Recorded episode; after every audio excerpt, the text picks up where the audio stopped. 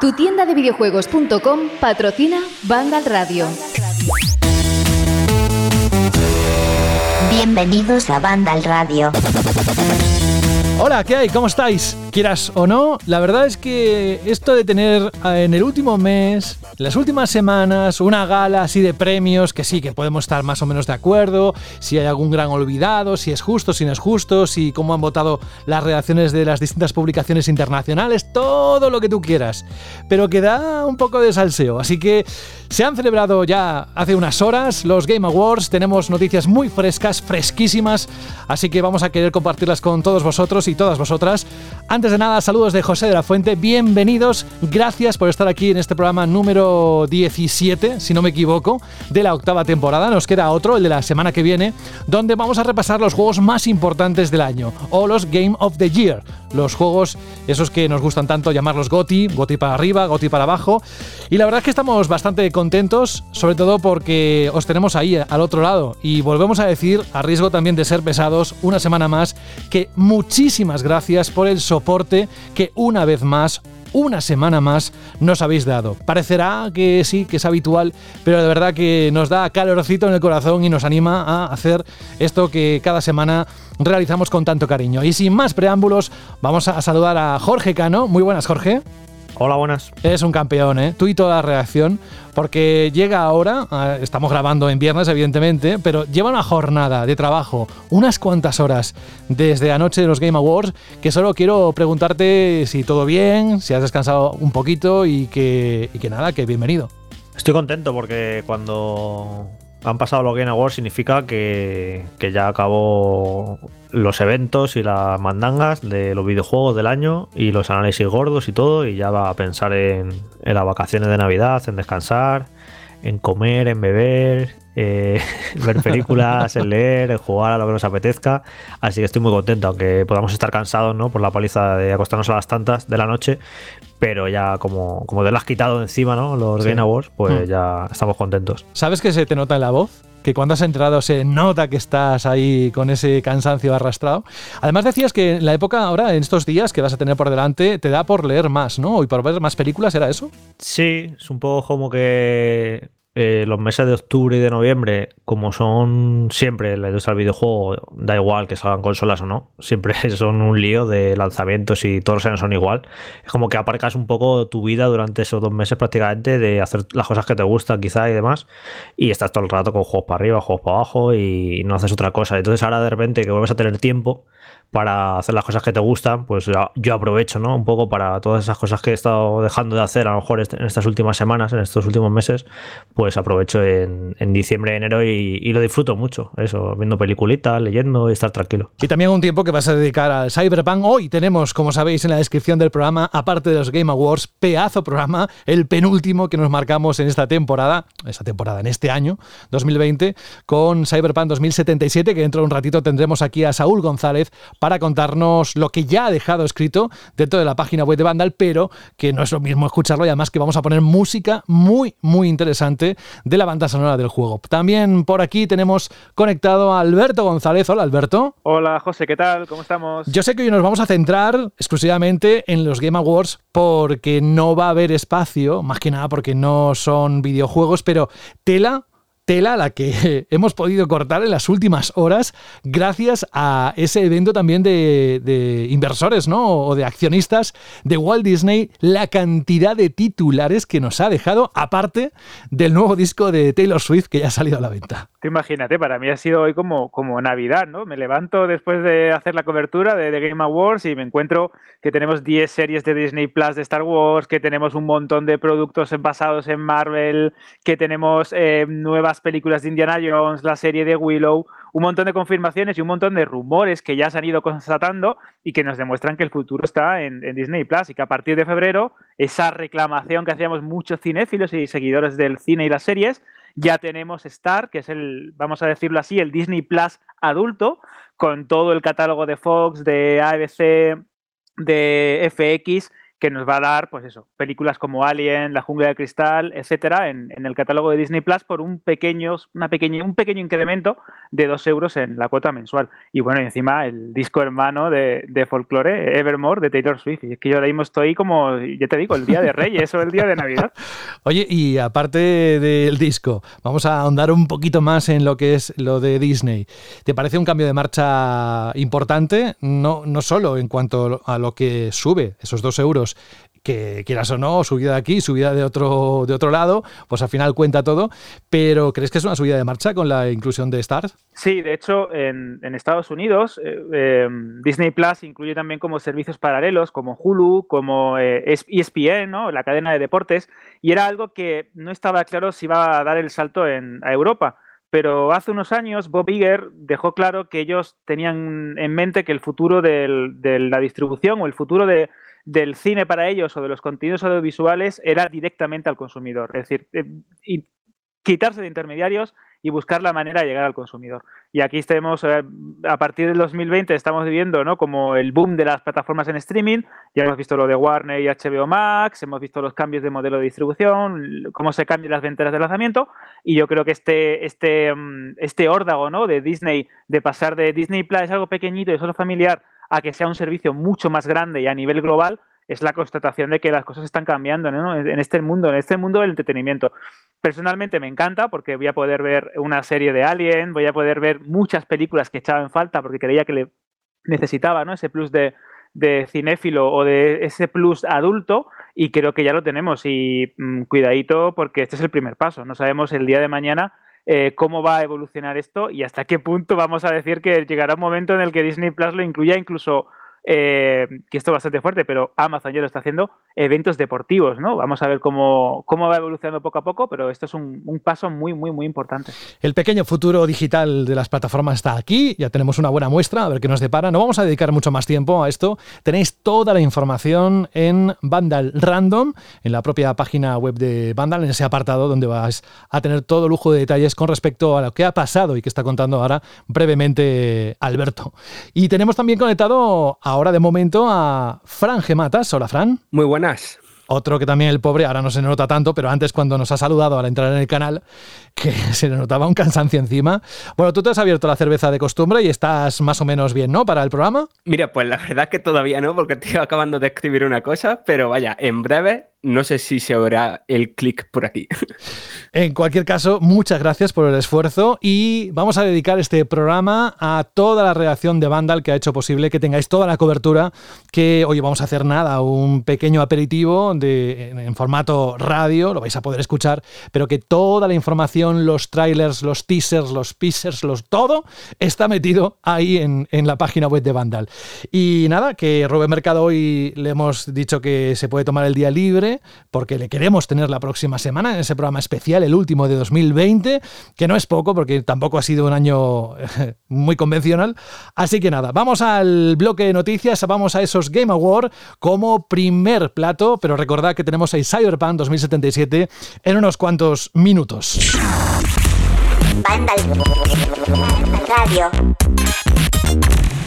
Mirad, este es el momento en el que los Game Awards arrancaron con Dave Knightley. Hello, everyone around the world, and welcome to the Game Awards 2020. We are so happy to have you joining us tonight.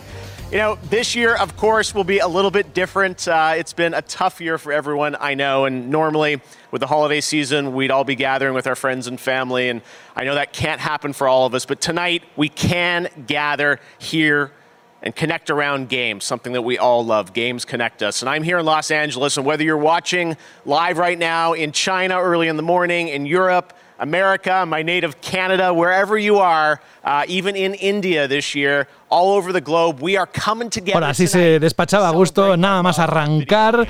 Pues una gala que, como decía al principio yo, no es que tenga todo el peso que nos gustaría que tuviera por el hecho de, bueno, un poco todo lo que arrastra. Nos gusta que exista, hay este año grandes no sé si decir olvidados, pero sí echamos en falta unos cuantos juegos, algunos muy nombrados si los tenéis en la cabeza. Pero bueno, no vamos a hablar de lo que faltó, sino lo que está Aunque es verdad, Jorge, que si hay alguno, algunas ausencias destacadas son las de Bayonetta 3 y el del Ring. Ahora me lo vas a contar enseguida, pero estos Game Awards, la gran ceremonia padrinada por toda la industria del videojuego en la que se entregan los premios a los mejores juegos del año y en la que se muestran multitud de trailers y se anuncian nuevos juegos, esta vez ha sido el gran vencedor de la noche, el que ha ido a parar a The Last of Us Parte 2 con 7 premios, incluido el mejor juego del año. Y como anuncios más destacados se ha presentado el nuevo Perfect Dark, el nuevo Mass Effect y otras muchas sorpresas que si queréis simplemente para que veáis la calidad de los titulares que podéis encontrar en Vandal y evidentemente alguna cosa saldrá en los próximos minutos. Eh, tenemos el mítico Sephiroth que se incorpora al plantel de luchadores de Super Smash Bros. Ultimate este mes de diciembre, el teaser trailer de los nuevos Dragon Age y Mass Effect como decía antes, Returnal, el primer exclusivo del año de PlayStation 5 ya tiene fecha, regresa un mito de Capcom, el Ghost and Goblins, luego tenemos el eh, del creador de Dead Space, de Callisto Protocol, el nuevo Survival Horror, luego también el sucesor espiritual de Left 4 Dead que se muestra o se ha mostrado por primera vez la nueva aventura cooperativa de Joseph Afares, Crimson Desert, Microsoft Flight Simulator y yo que sé la cantidad de información que ha tenido que degustar Jorge y toda la reacción para dejarla plasmada en la página web. Así que el micro es tuyo, Jorge, ¿por dónde empezarías? Si quieres por un análisis general de cómo te ha parecido la gala. Yo por ritmo estuve media hora, tan solo aguanté, pero la verdad es que estaba currada, ¿eh? claro, media hora. Yo, si hubiera visto si hubiera visto yo también media hora, estaría encantado. Pero es que fue muy largo esto. Ya no sé si otros años ha durado lo mismo, a lo mejor es que me estoy haciendo viejo. Pero me parece excesivo. Eh, empezó con el pre-show a las doce y media. Que el pre-show puede decir, bueno, no lo veas. Pero es que en el pre-show ya había anuncios y historias. O sea, no había. y premios. Es que no había diferencia entre el pre-show y la gala. Pero bueno, es un poco para que la gente vaya entrando, ¿no? Entonces, empezó esto a las doce y media y acabó pasadas las tres y media. Estamos hablando de, de más de tres horas de gala. Es una locura, la verdad. A mí se me hizo agotador y creo que mejoraría muchísimo porque es una pena que, que al final el regusto que te deja es de qué largo ha sido esto y qué pesado al final cuando realmente ha habido cosas muy chulas, ha habido un montón de trailers interesantes y no sé, estaban saliendo todo el rato cosas que ya fuera porque eran novedades o por primero gameplay, no sé, en cuanto a contenido, de hecho, eh, hubo un momento cuando todavía no estaba muy cansado eh, que estaba yo pensando, joder, pues al final con todo, eh, ¿os acordáis este verano, el no E3, todos estos eventos que hubo, que al final no nos gustó ninguno, que fueron muy descafeinados? Estaba pensando, pues esta gala de Guerra ha sido mejor que prácticamente que todos los eventos que ha habido este año de así de presentación de videojuegos, menos quizá yo creo que alguno de PlayStation que estuvo muy bien. Y es una pena que al final eh, te vayas con un regusto de como qué pesados dejar ya de, sacar juegos por eso, por la duración, porque me parece excesivo casi irse hasta las cuatro horas. Que esto es que no se quieren ser los Oscar eh, en todo, en lo malo también. Es que no hace falta esto que sea tan largo. A esto le quitas una hora y la sensación que tendríamos todos ahora mismo sería mucho mejor. Quitas un poquito de paja, quitas un poco algunos juegos que, me parece necesario que salieran ahí, porque como es una gala que está apoyada por toda la industria, eh, pues yo entiendo que todas las compañías tienen que tener hueco. Eh, vale, me parece lógico que Square Enix meta ahí su cosita, Bandai Namco su cosita, y Nintendo, Sony, Xbox, etc. Lo entiendo pero no hace falta que tantas cosas y todo el mundo y varias cosas y un montón de indies, un montón de dobles A, triple A, yo qué sé, no sé, al final se me hizo se me hizo bola, se me hizo pesado y es una pena, ¿no? Por eso mismo, porque le cortas un poquito de la duración, un poquito, un muchito. Yo me he cargado una hora de duración y quedaría algo muy chulo. De hecho, cuando empezó, estamos ahí tranquilos, bueno, a ver qué anuncian y tal. Y, empieza súper fuerte, con cosas muy interesantes todo el rato y a un ritmazo que en plan que no, no daba tiempo ¿no? A, poner la noticia y teníamos que estar seleccionando un poco lo que se ponía y lo que no se ponía y de hecho se eh, dejamos sin poner pues cosas muy interesantes como el nuevo juego del creador de, Death Space, este juego de terror. Y es que eh, aparecen tantas cosas a tanto ritmo que no, no te da tiempo ni a, eso, a, ingerirlas.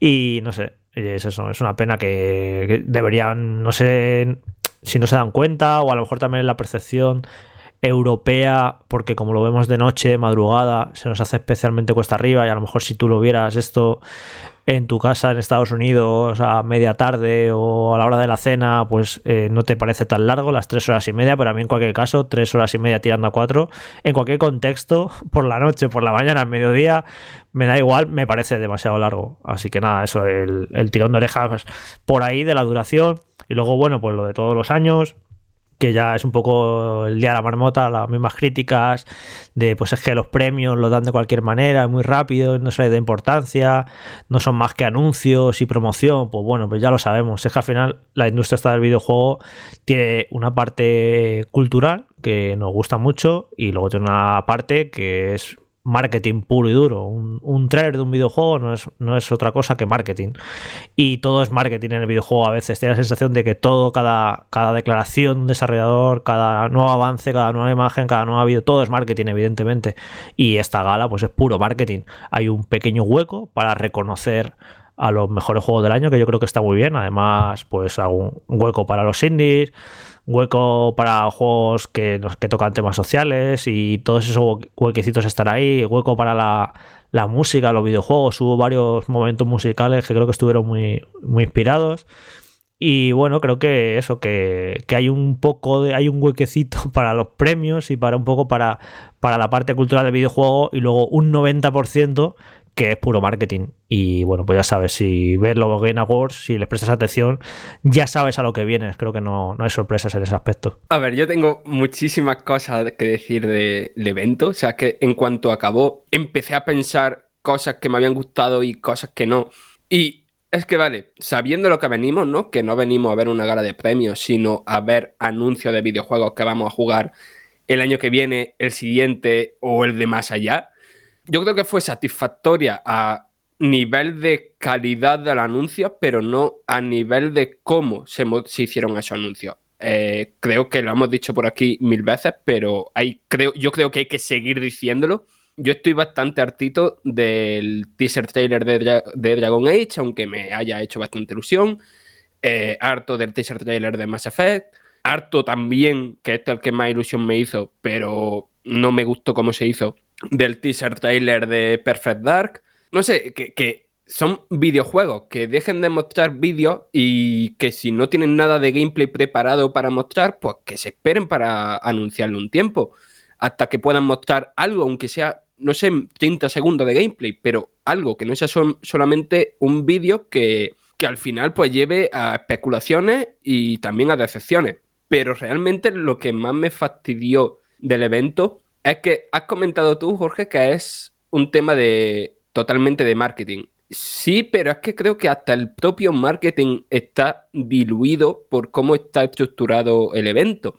O sea, a mí cuando ayer acabó la, la presentación, me preguntas, incluso habiendo hecho una decena de noticias, me preguntas, ¿qué juegos se han anunciado? Y no te sé acertar 20%, porque fue tal cantidad de juegos que los más grandes se comieron a los medianos, los medianos se comieron a los pequeños, algún pequeño hizo que no olvidáramos de algún grande. O sea, fue demasiado juego que yo creo que eso ni siquiera le conviene a las propias compañías que están dando su pasta para apoyar, eh, para apoyar el evento. Es que, no sé, por mucho que Focus Home Interactive, por poner un ejemplo, eh, sea promotora de Game Awards, yo creo que no le conviene desvelar un juego que en otro momento hubiera sido interesante o se hubiera llevado algún titular a primera plana, a la vez que otros te están anunciando la fecha de lanzamiento de Returnal o te están poniendo, pues, no sé, el anuncio de que todo Yakuza llega a Xbox Game Pass, ¿sabes? Y no sé, creo que no está controlado bien la cantidad de anuncios que se hacen y creo que la gala en general se beneficiaría de una estructura más centrada en dar los premios y entre cada premio un anuncio.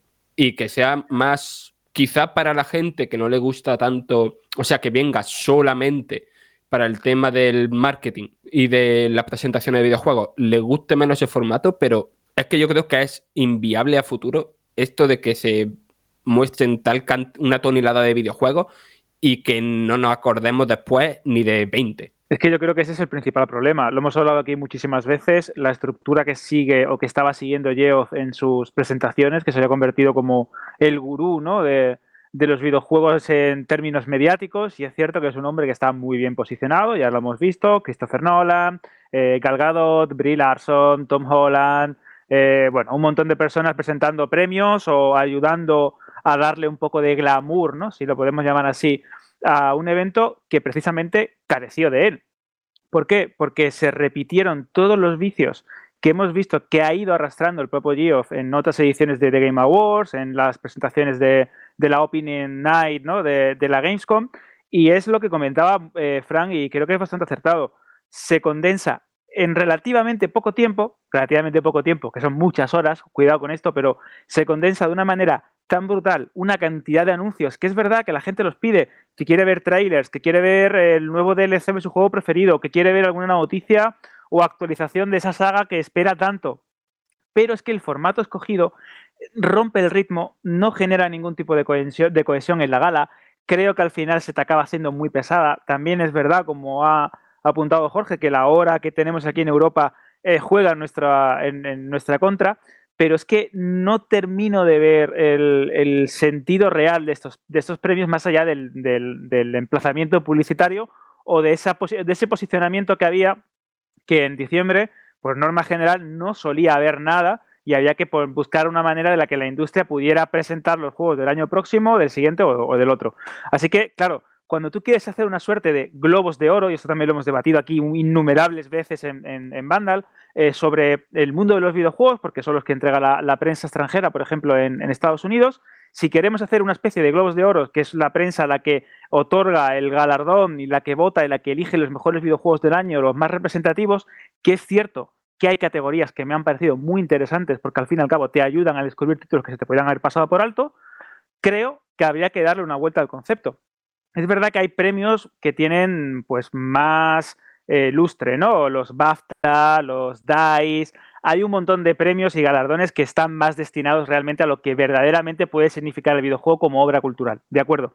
Pero esto es un evento masivo, es un evento que todo el mundo comenta, que todo el mundo sigue, que se habla, que se deja de hablar. Y entiendo que tiene que ser un emplazamiento publicitario, esto lo digo, pero creo que había que darle un poco más de lustre o buscar un formato o un contexto que ayudase a darle la gala un empaque, un cierto sentimiento. Es cierto que también es verdad que las circunstancias de este año han sido las que han sido.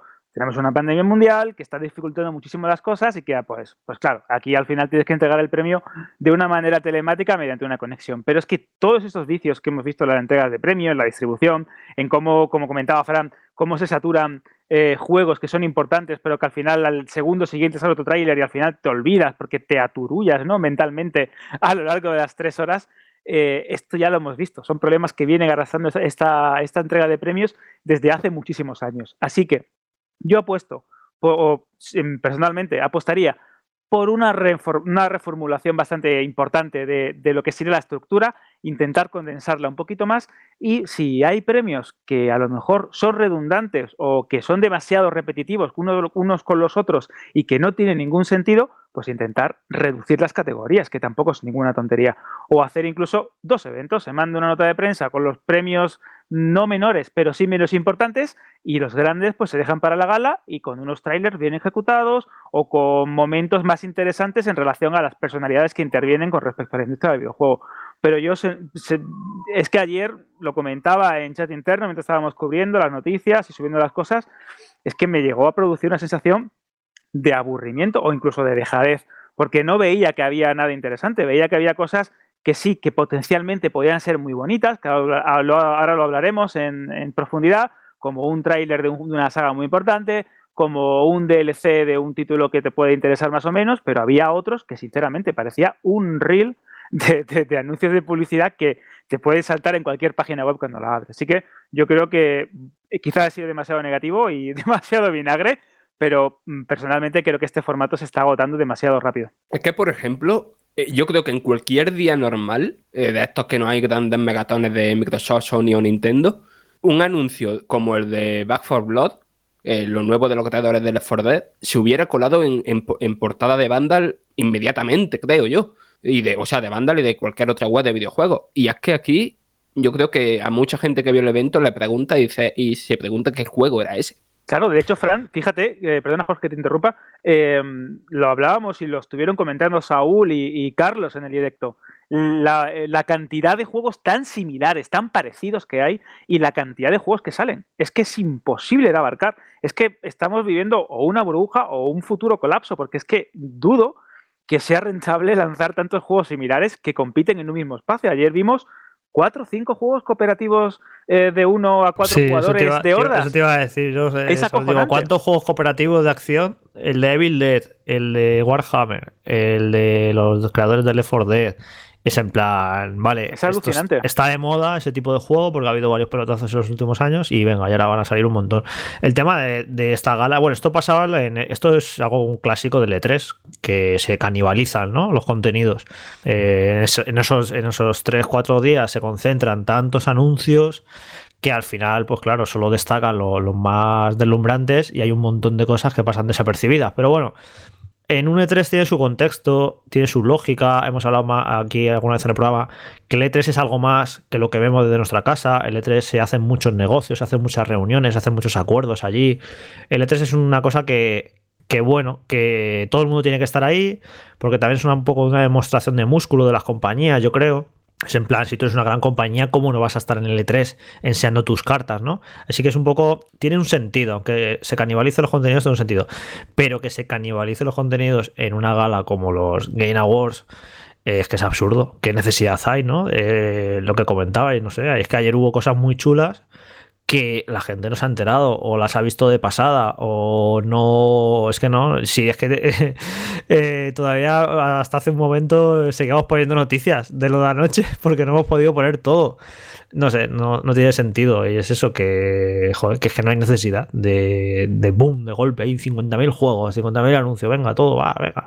No sé, la verdad es que no lo veo mucho sentido. De hecho, eh, si, en eventos a veces en plan de Sony, de Microsoft, de estos que duran 45 minutos o una hora, ya hay cosas que pasan más desapercibidas porque quedan a la sombra de las grandes, pues imaginaos en tres horas y pico de venga, le venga, le venga, venga anuncios. Al final el, 80% de las cosas es que no ni te acuerdas, vamos. Es que, por ejemplo, esta misma mañana, cuando me he puesto a hacer la noticia del Monster Hunter Rise, he visto el vídeo y he dicho, joder, qué ganas le tengo a esto. Y por otro lado, me he preguntado, ¿y esto cuándo lo mostraron? Porque es que no me suena para nada, que también a lo mejor era muy tarde en la noche, pero es que no me suena ni siquiera haberlo visto. Y es un juego importante. También lo comento yo otros años, eh, Fran, es que una cosa es eh, sentarte en tu casa a verlo, todo esto, y comentándolo por Twitter, echándote unas risas a cómo lo vemos nosotros. Que te pones a escribir una noticia, pues tú date cuenta que durante todos esos minutos que estás escribiendo una noticia se te están pasando, se te están pasando cosas. Y claro, pues al final es eso, no, nosotros no nos enteramos a lo mejor de todo lo que, de lo que ocurre porque lo estamos trabajando. Yo imagino que si lo ves de otra manera, tranquilamente, sentado, tomándote algo, pues a lo mejor incluso no se te hace tan largo, porque bueno, pues comentas una cosa con tus colegas en el grupo de WhatsApp, comentas otra cosa en Twitter, un meme, no sé qué, y se te hace más llevadero que quizás nosotros que, que nos vemos incluso por momentos desbordados porque no podemos abarcar todo toda la información que se está volcando ahí. Ha habido un montón de información, pero si alguien ahora está esperando de nosotros, de Banda al Radio, pues esas impresiones o que, aquello que nos ha llamado más la atención de videojuegos o incluso si había algún tipo de decepción, salvo por las ausencias que dije hace un momento, pero ¿con qué os habéis quedado sobre todo, por encima de todo? Pues a mí la verdad, aunque obviamente me tengo que quejar de que fue un teaser trailer sin gameplay y tal, pero lo que más ilusión me hizo ha sido lo de Perfect Dark. Y no tanto porque yo le tenga un cariño súper especial a la saga. Me gusta, recuerdo haber jugado al original de Nintendo 64 en casa de colegas y recuerdo haberle dado bastante bien al que salió en Xbox 360. Pero esta idea que tienen a nivel narrativa y a nivel de gameplay, o al menos lo que han comentado sobre este nuevo Perfect Dark de, de Initiative, este gran estudio cuádruple A, como empiezan a llamar de Xbox Game Studios, me pinta súper interesante. Primero, porque el tema a mí personalmente me llama mucho la atención, ¿no? Un gran desastre climático del que se acaban aprovechando, solucionando eh, grandes megacorporaciones, pero que parece que no son tan limpias como lo pintan y tal. No sé, a mí ese es un tema que, que me interesa muchísimo y que el juego lo vaya a abordar y no abordar también a nivel internacional, como parece que se muestra en el trailer, pues no sé, me, yo ya tengo el hype por las nubes en ese sentido. Y después el tema del gameplay, de que vaya a ser un juego de, vale, una aventura de acción y tal, seguramente, pero que vayan a meter muchos temas de sigilo, hackeo y esas cosas, a mí me gusta, me llama mucho más la atención que un shooter prototípico. Que de hecho ese, momento, Fran, yo creo que para mí también fue uno de los, de los hitos, porque cuando sabes que Joanna Dark vuelve a los videojuegos sabiendo lo importante ¿no? que fue el primer shooter en Nintendo 64 y lo bien que estuvo, pese a que no estaba a la altura, obviamente, del legado eh, la, precuela Cero en 360, que de, hecho a día de hoy sigue teniendo texturas y cosas que me siguen volando la cabeza y no se volvieron a ver en, su momento. Yo creo que em, ahora mismo, porque no está Carlos, porque diría que Sephiroth en Smash es el, anuncio más importante. Eh, a mí personalmente, como bien sabéis, me encantan los dinosaurios y ese tráiler tan loco de Ark 2 con Vin Diesel, con esa tribu eh, sobreviviendo en una jungla llena de peligros con unos seres casi mutantes que me recordaban mucho a los Morlocks de eh, la máquina del tiempo de H.G. Wells. Ese tiranosaurio gigante que salía, los perseguía y cuando se meten en el arca y ves que todo es una precuela, bueno, yo me, una secuela, yo me quedé aquello como diciendo, ¿qué acabo de ver? Si es que hubo un momento en el que digo, aquí falta, yo que sé, un barco pirata, eh, un montón de zombies, alguna locura más, porque era una mezclanza tan loca que dije, esto me lo han vendido. Ahora, eh, aparte de que sí, por mucho que nos digan que son modelos del juego o texturas del juego que se han renderizado a través de una CGI, etcétera, etcétera, de hecho, por eso se veían tan raras las animaciones, eh, no sabemos todavía cómo van a plantear el título, porque el primero era un videojuego en, primera persona de supervivencia con un gran componente online, con crafteo, y aquí como que parece que tiene un toque más cinematográfico. No sé si meterán un poco más de, narrativa, de ahí de utilizar ¿no? a, a Vin Diesel o si irán por otros derroteros, ese, ¿no? Ese trailer, Alberto, es un marketing y el juego va a ser... Vale, igual que siempre, ¿no? Iba a decir la misma castaña, pero no quiero, no quiero decir eso porque que le gusta a mucha gente. Yo estaba ya imaginándome una especie de God of War, ¿no? En plan, digo, ostras, qué chulada, esto aquí un poco con el Horizon Zero Dawn, pero bueno, eh, me gustó muchísimo eso y me sorprendió especialmente un, un juego que es más allá del de Warhammer, ¿no? por, por, motivos obvios, que es el Crimson Desert, que es un videojuego coreano de rol con componente online también, pero tiene una gran campaña, que sirve como eh, precuela eh, o está ambientado, ¿no? mejor dicho, en el mundo de Black Desert, que es uno de los MMO más importantes del mundo y que ha sido un verdadero éxito en, Corea del Sur y en algunas partes del mundo. De hecho, seguro, a lo mejor no suena de primera, pero seguro que habéis visto cómo funciona su editor, que es uno de los más completos jamás lanzado en un videojuego. Bueno, pues que a mí me mostraran eh, una gran cantidad de gameplay, que me enseñaran perfectamente el mundo del videojuego, la jugabilidad, que como bien comentaba Jorge, nos recordaba muchísimo a Dragon's Dogma, el juego de Capcom.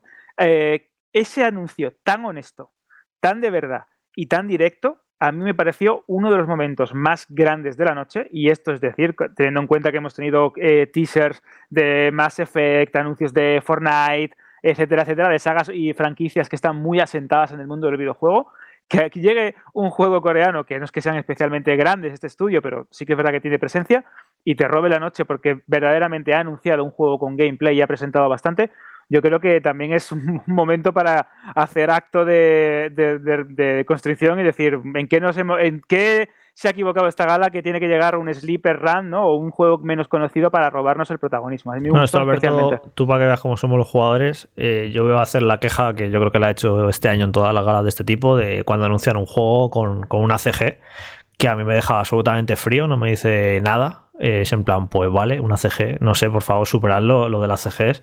Y tuvimos en ese, en ese aspecto, tuvimos a BioWare con los nuevos trailers de Dragon Age y Mass Effect que pues vale, encima ya Dragon Age no es el primero, que ya, ya ha habido varios trailers de Dragon Age que sigue, yo creo que sin tener nombre sigue al juego y siguen sacando teasers que no, bueno, imagino que si eres muy fan de la saga, pues sí que se ven personajes y detalles y el lore, entonces ya te vienes arriba, pero para el resto no nos dice nada. Y Mass Effect, bueno, es el primer trailer del nuevo Mass Effect, venga, va, se lo perdonamos lo de la CG, pero la sensación que te da es que eh, para poder disfrutar de estos dos juegos, yo qué sé. 2022, 23, no sé, eh, es como qué pereza. Sí, Y- el Dragon Age 4, perdona que te corte, ya dijeron que esto se iba como pronto al año fiscal 2023. Es decir, eso sería después de, o sea, a partir de abril de 2022. Pues el Mass Effect tiene pinta de que empezaron después, todavía. O sea, Sí, sí, que sí. imagínate, 2024. Y de hecho, Va. con la salida de Ketchy Hudson y el otro, es decir, que, que se le suman los, los problemas a, a BioWare, ¿no? Sí, el casi muertismo este de BioWare. Pero bueno, que ojalá que, que salgan adelante y sean buenos juegos, pero que eso que juegos que van a salir dentro de tres años y tal, no sé, da un poco de pereza los anuncien tan pronto. Lo de Perfect Dark, bueno, es ligeramente diferente porque creo que este estudio de Initiative es un poco un all-star de la industria que ha hecho Xbox, fichando un montón de talentos. Y bueno, su primer juego es de una saga bastante querida o recordada. Y bueno, pues como carta de presentación de saber por fin que lo que estaban haciendo era un Perfect Dark, vale, aceptamos barco. Luego ya espero que, que el siguiente trailer ya muestren algo y den más pistas, porque por ejemplo no tengo todavía muy claro si este juego va a ser en primera o en tercera persona. No sé por qué yo me lo imagino en tercera persona. Quizás sea porque como tiene un rollito muy de espías y además a la gente que han fichado vienen de estudios en plan Naughty Dog y, y- Rockstar, de, gente que hace juegos en tercera persona. Así que yo me imagino que este Perfect Dark va a ser en tercera persona, a ver qué tal. Y luego eso, eh, en contraposición de los, de los anuncios estos con teaser, con escenas cinemáticas, CG, que no son fueron los únicos, hubo más, tenemos en el, en el, lado contrario este Crimson De- Desert, que era un trailer muy honesto porque va como muy mal de frame rate y va a lo mejor a veces a, a 10 o 15 frames y, te pones a leer comentarios por internet y la gente, pues vaya castaña que va a 10 frames. Pues yo sinceramente prefiero un trailer de un juego a 10 frames que un, un trailer de un juego de una CG. Porque al menos, eh, ya lo dije con Final Fantasy XVI, que también me parece un trailer muy honesto, en el que se ven un montón de situaciones de juego, de escenarios. Eh, me, yo a ver, que a mí Black Desert ni no sé nada de Black Desert, ni me importa. Ni, o sea, en un principio no, este juego no tiene casi ingredientes de que me deberían atraer a mí y me parece súper atractivo este juego. El, el aspecto que tiene los escenarios como un fotorrealista, el combate con un montón de animaciones y es eso que me recordó muchísimo a, a Dragon's Dogma, que es un juego que me encanta. Y ya ves tú, un, un gameplay trailer de un juego que, eso, que vas que va a 10 frames, pues no sé, me pareció sin duda de lo más llamativo de, de toda la gala y de lo que más me, apeteció me apeteció en plan este juego le voy a seguir la pista porque tiene, tiene una pinta muy interesante. Fue una sorpresa no y quizás nadie se lo, se lo esperaba. Y luego ya por mi lado que imagino que, que seguramente si hiciéramos un top 3 o 5 de los juegos favoritos de cada uno de esta gala yo creo que no entraría en el, de- casi ninguno pero por lo que sea a mí me motiva, me motiva muchísimo el nuevo juego de, de Joseph Fares porque creo que hace lo mismo un poco que, hizo con A Way Out, lo que pasa que con otro, otro rollo completamente distinto, como muy eh, artísticamente muy loco y muy creativo, con un montón de situaciones diferentes y pudiendo jugar en pantalla, pantalla partida de la misma consola o a través de internet. Y recuerdo cuando jugué A Way Out con Alberto, lo bien que nos lo pasamos. Fue genial, fue, fue impresionante porque es que encima se nos rompió la comunicación, ¿te acuerdas? Y Sí, que no teníamos chat, no podíamos hablar. con y el juego, nos expresábamos con el Sí, juego, era increíble. Y, tuvimos que jugar sin, sin poder hablar y nos expresábamos con los movimientos en el propio juego y nos lo pasamos en grande. Y me pareció un juego, vamos, me lo pasé genial. Y yo espero que este eh, It Takes Two sea muy similar. O sea, en ese rollo, no sé, me parece un juego que me apetece un montón jugar. Lo ves, ves el tráiler y me parece súper divertido la cantidad de eh, situaciones diferentes que plantea, lo artísticamente, lo, lo llamativo que es y lo juguetón. Y no sé, también es uno de esos juegos que, que también me, me gust- de lo que más me gustó vamos, de la gala. Y luego ya por último, el nuevo juego este que ya lo he comentado, el del creador de, de Death Space, que es que es un sucesor espiritual prácticamente, porque te lees los ingredientes que tiene. Es un survival horror que ocurre en una prisión de máxima seguridad, en una luna de Júpiter, y es acción, terror, narrativa. Vamos, están haciendo un Death Space totalmente por lo que por lo que pinta. Y la verdad, a mí, el primer Death Space me parece un, un clásico absoluto, me parece un juegazo increíble. El 2 quizá me gustó menos, pero aún así me, siguió pareciendo un juegazo. Y es una saga que al final se acabó malogrando. y que vayan a intentar hacer algo parecido a lo que hicieron con el primer Death Space eh, y estando el mismo creador, pues eh, yo creo que lo pueden conseguir y pueden hacer algo muy chulo. Además, con los gráficos que tenemos hoy en día, crear esa ambientación de ciencia ficción espacial y terrorífica con los juegos de luces que puedes tener ahora, con el ray tracing y todas estas cosas, puedes hacer ahí un juego espectacular, la verdad. Hay que seguirle mucho la pista.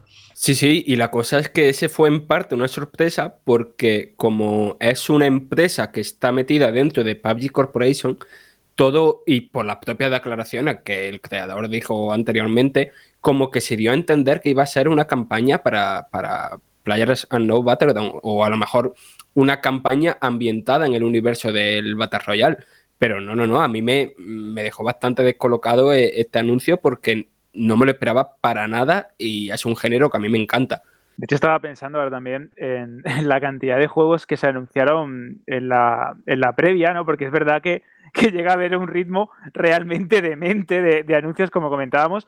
Y había uno que, que, se me acaba de olvidar el nombre, fíjate si es Century, que lo digo de memoria, que era el de los dragones, unos que te, uno que se veían como unos dragones que me recordaba mucho al, al Lair de, de, PS3. No sé si lo, lo llegaste sí, a ver. Eh, y de hecho el trailer fue muy llamativo y estábamos todo el mundo como diciendo. Yo, yo incluso estaba pensando, ¿esto qué es? ¿El, el, nuevo juego del creador de Panzer Dragon o qué? Y tal. Y estás ahí, mola, es muy curioso, es casi da para el meme este de, de la señora. sí, sí. que se lleva el chasco porque estás ahí viendo lo gráfico, te lo dirás, qué guapo, y luego aparece free to play, y es en plan, uh, no. a mí Claro, cuando ya un juego, cuando dicen que free to play, me da toda, me da toda la bajona, se me baja todo el líbido. Entonces ya... Me pasó justo eso porque estaba diciendo, Dios mío, digo, y ya, fíjate, mi mente ya está viendo el trailer y dice, esto va a salir para eh, PS5 porque el mando, porque no sé qué, porque el DualSense con los gatillos, madre mía, yo ya me veía eh, rollo ya Calesi, ¿no? Absoluta, de montado encima del dragón, y de repente veo para PC y free to play, digo, ¿qué, qué, qué, qué ha pasado aquí? Y se me bajó todo, es verdad. Fue, bastante duro ese momento. Y no quiero dejar de comentarlo que, que fue la, aparición de esta versión Direct, Director's Cup de Disco Elysium. Que Disco Elysium fue el juego favorito de Frank, yo creo, el año pasado. Y creo que es el mío de este año porque lo, lo he jugado en este, este año. Así que está guay que ya sepamos que va a llegar a consolas. Eh, creo que es en marzo en PS4 y PS5 y en verano en Switch y Xbox One. Y además, si tienes la versión de PC, se te va a actualizar con los nuevos contenidos y con todas las mejoras. Y bueno, pues eh, una vez más, a quien no haya jugado Disco Elysium, se lo, lo recomendamos muy fuerte desde aquí. Sí, sí, sí. O sea, se ha anunciado que por fin llega PlayStation 4, PlayStation 5, Nintendo Switch, creo. Desmiénteme si no es así. Sí, sí, sí. De hecho, estaban anunciadas esa, eh, la versión de Switch y demás. Lo que pasa que no, no tenían fecha ni nada. Vale, y que más adelante llega a Xbox One y Xbox Series X y S. Y de verdad que si os gustan los juegos narrativos, si os gustan los juegos de rol donde tus decisiones realmente tienen un impacto en la trama, mmm, no os perdéis Disco porque es lo que ha dicho Jorge. Para mí es uno de mis juegos favoritos del año pasado, pero también de mis juegos favoritos en general de los últimos años. Lástima, Alberto, que no tengamos hoy la pregunta Shirley relacionada con estos premios, porque seguimos con los GOTI, ya lo recordarás luego dentro de un momento. Pero hoy en cuanto a los, ya no nominados, sino los premiados, aparte de ese Last Us, esos siete premios, ¿qué os pareció el resto? ¿Hay alguna decepción? ¿Hay algo que os llamó la atención, que os gustó especialmente? Bueno, ya cuando comentamos aquí lo de los nominados y, y dijimos que se había quedado Half-Life Alyx fuera, que nos parecía muy injusto, pues de una vez descartado Half-Life Alyx, eh, casi yo creo que aquí dentro de la redacción de Batman unánimemente nos parece el mejor juego de las sofás parte 2. Menos, bueno, eh, unánimemente hay a ver a alguien que no, que le puede gustar otro más, otro menos, pero más o menos el consenso entre todos eh, que todos los previos que se han llevado de las sofás parte 2 nos parecen totalmente merecidos. Y bueno, como siempre, esto de los previos, eh, pues si gana el juego que a ti te gusta, eh, los Game Awards la leche y son muy válidos. Si no lo gana, esto eh, están comprados y esto es una tontería y no vale. Y bueno, esto ocurre con todo, ¿eh? ocurre con las competiciones deportivas. Si tu equipo gana ese año la Copa del Rey, pues es una competición muy chula, pero si no la gana, es una competición de baratillo. Pues esto, y con los Oscar igual. Los Oscar cuando gana Parásitos, qué guapo los Oscar que hubieran elegido la película coreana, pero cuando gana otra película, vaya tontería los Oscar, no sé por qué les hacemos caso, ¿no? Pues esto con los Game Awards pasa igual, que si gana el juego que a ti te gusta, está todo perfecto. Y bueno, por eso hay que hacerle el, caso justo ¿no? a esto. Eh, yo en este caso en concreto de The Last of Us, eh, como digo, a mí es que lo de los premios, me, si, me alegro de que haya ganado porque me parece sin duda el mejor juego del año. Si no hubiera ganado, me hubiera extrañado, pero tampoco pasa nada.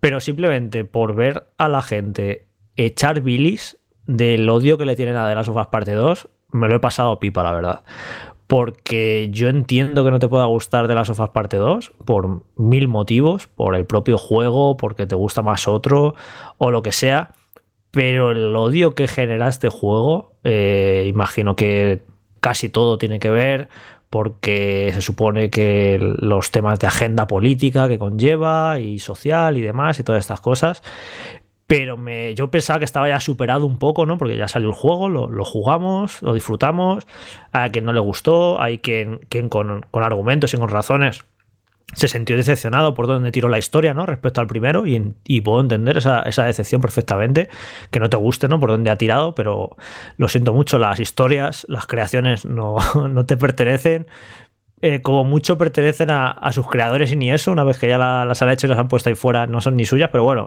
ellos deciden qué hacen con sus personajes, que ellos los han, los han, escrito y demás. Y bueno, pues si te ha decepcionado por donde tiraba de las sofás parte 2, pues, pues lo siento, ¿no? Pero creo que no se puede negar casi ni, objetivamente que es un grandísimo juego, pero las reacciones tan airadas de eso, de tanta bilis, de tanto odio que genera, que sigue generando meses después todavía, yo anoche flipaba de la gente enfadadísima porque de las sofás parte 2 haya ganado el GOTI y tantos premios cuando me parece que, casi no había ni discusión de, que era el, mejor juego del año. Pero bueno, eso cada uno tendrá, tendrá evidentemente su opinión y es muy respetable ¿eh? que, te pueda parecer otro juego mejor o no. E incluso se puede argumentar, pues eh, de las sofás parte 2 es un juego muy poco innovador en lo jugable, pues es cierto. O sea, se pueden poner un montón de pegas. Pero cuando ves las reacciones tan eh, tan viscerales hacia el juego, ahí ves que no son motivos racionales o de diseño de juego o de ni siquiera de narrativos, sino que, viene por otras cosas que la verdad es que son un poco feas y que, que casi mejor no, entrar en ello. Esto Jorge lleva razón porque esto lo debatimos por encima, ¿no? En este spoiler cast ¿no? que hicimos en su momento en verano hablando del videojuego y de todo el odio, todo el hate que había generado, incluso la decepción. Y eso lo hicimos casi en caliente, ¿no? Cuando eh, había salido el título apenas 15 días, dos semanas después de, su lanzamiento oficial, pero sí es cierto que te das cuenta que el juego ha generado una serie de, vicios y de comportamientos tóxicos y mm, bastante, mm, iba a decir una palabrota, pero que generan bastante miedo o me generan bastante miedo porque te das cuenta que eh, para muchos esta estúpida guerra de consolas es casi una causa religiosa y tienen en su cabeza, incluso también hay jugadores de la plataforma que, consideran que se ha hecho, pues eso, como tú comentabas, eh, proselitismo político, social, agenda política, social justice warriors o cualquier cosa que, se quieran aferrar a ella para desprestigiar el juego. Pero sí es cierto que se anunció como ganador, se anunció como que tenía la mejor dirección, eh, la mejor narrativa, eh, incluso cuando, si no me equivoco, se le dio el premio a Laura Bailey, que es la que interpretaba ¿no? a, Abby en el juego se generó también el mismo odio que se generó en su día hacia este personaje. Y ya te das cuenta que las cabecitas no están especialmente bien. Más allá de la guerra de consolas, más allá del favoritismo que puedas tener por una marca, más allá de que te haya decepcionado, ¿no? Como comentabais, eh, jugablemente el título que consideres que no es una secuela digna por, por, por X motivos. Pero me preocupó bastante sinceramente, para mí me, parece, ya lo comenté en su día y lo vuelvo a repetir, me parece el mejor juego del año y uno de los mejores juegos de la historia, tanto a nivel narrativo como mejor dirección, como una de las aventuras más profundas y que más me ha, me marcado como, como persona incluso, ¿no? Y que creo que em, a día de hoy, pues mm, poca discusión había. Sí es cierto que también quisiera romper una lanza a favor de Animal Crossing, de New Horizons, porque sí es cierto que a lo mejor no es quizá el juego del año, sí creo que ha sido el juego más importante del año. Y Sí, lo, pero y lo voy a. eso- Sí, sí, quiero- Alberto. Es que. Lo quiero eh, argumentar. pero, por ejemplo, ves, si. Y tú imagínate que hubiera ganado Animal Crossing, bueno, juego del no me, lo quiero, no me lo quiero imaginar. No, no, pero que, Ah. pero que, que si hubiera ganado, es que no se puede discutir. Yo O lo sea, vería bien. Es en plan. Es en plan. Y si es que ha sido el, el juego que más ha dado que hablar, Exacto. que más ha movido, que más, o sea, es el juego que más ha, ha movido y, y, o sea, si hubiera ganado, es- no te puedes enfadar, perfectamente No, haber ganado. es que de hecho, es el juego más relevante quizá Eh, del año. de- es, que, es que exactamente. Uno de los para. Claro, para mí me parece el juego más importante del año. ¿Por qué? Porque es un juego que ha atraído a un montón de, de personas que no se habían eh, arrimado a los videojuegos en mucho tiempo, que ha generado una comunidad preciosa, que incluso ha salvado de la depresión y ha salvado a gente muy que estaba muy tocada en los peores momentos del año cuando, cuando la pandemia del coronavirus. Yo creo que es un juego tan relevante, tan importante, que si hubiera ganado al mejor juego del año, te- lo digo sinceramente y honestamente, a mí no me habría importado, porque sé lo que significa y lo valoro, pese a que mi favoritismo o mi opinión subjetiva eh, pues está muchísimo más afín a, a Last of Us parte 2 que, que, que, el otro título.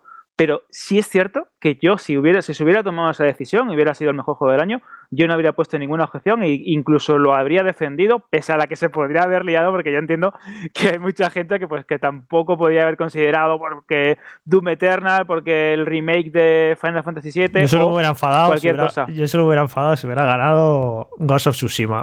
Yo creo que también. yo creo Porque me parece que esté ahí los nominados a mejor juego del año, pero está hasta regalado. Pero por lo demás, pues mira, si hubiera ganado otro, tampoco, tampoco pasa nada. Un tema de los premios, estoy totalmente de acuerdo con todo lo que habéis dicho de, de Last parte 2 y ante la ausencia de Haley Alex, pues que es mi favorito del año, me parece fetén que haya ganado este de Last of parte 2. Pero hay un tema de los premios que me escuece bastante.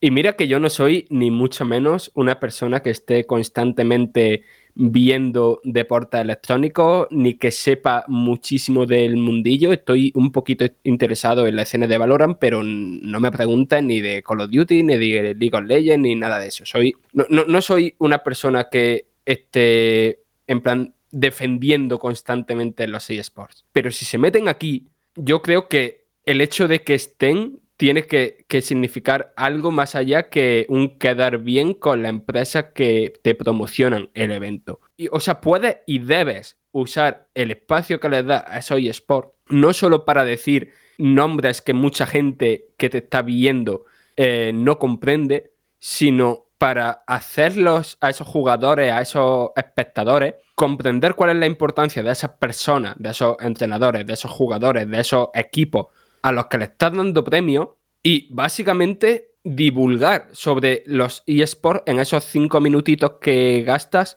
en, en dar el premio. Vaya, que, que, la- que no se sienta ahí como un pegote, no han metido aquí los eSports sin, porque sí, es, que porque siempre lo han, tenemos- es que siempre lo han sido, ¿no? Eh, o sea, se nota que los meten que se- eh, obligados a meterlos, pero no. Pero es eso, es un pegote completamente. No, no sé qué pintan, la verdad, aquí los eSports, cuando ni lo dan espacio, ni los explican, ni la gente que lo vota siquiera sabe lo que está. Es, es un desastre lo de los eSports aquí está metido, porque yo siempre, para mí, los eSports son videojuegos, pero para mí es, otra- es una cosa completamente diferente del videojuego tradicional. Sí, sí, estoy de acuerdo. Y, lo, y lo mezclas aquí en esta gala, eh, un toto, un revoluto, un ahí de todo, de eSport, de juegos tradicionales, de no sé qué, no tiene ningún sentido, absolutamente ningún sentido. Y los meten por eso, porque por, por el qué dirán, porque no les critiquen, porque bueno, hay compañías que evidentemente ponen pasta a los eSport y quieren estar aquí también, pero que para estar de esta manera como están, mejor no estar y que los eSport tengan su propia gala de premios y de reconocimientos y que los saquen de aquí, porque es que no, no, no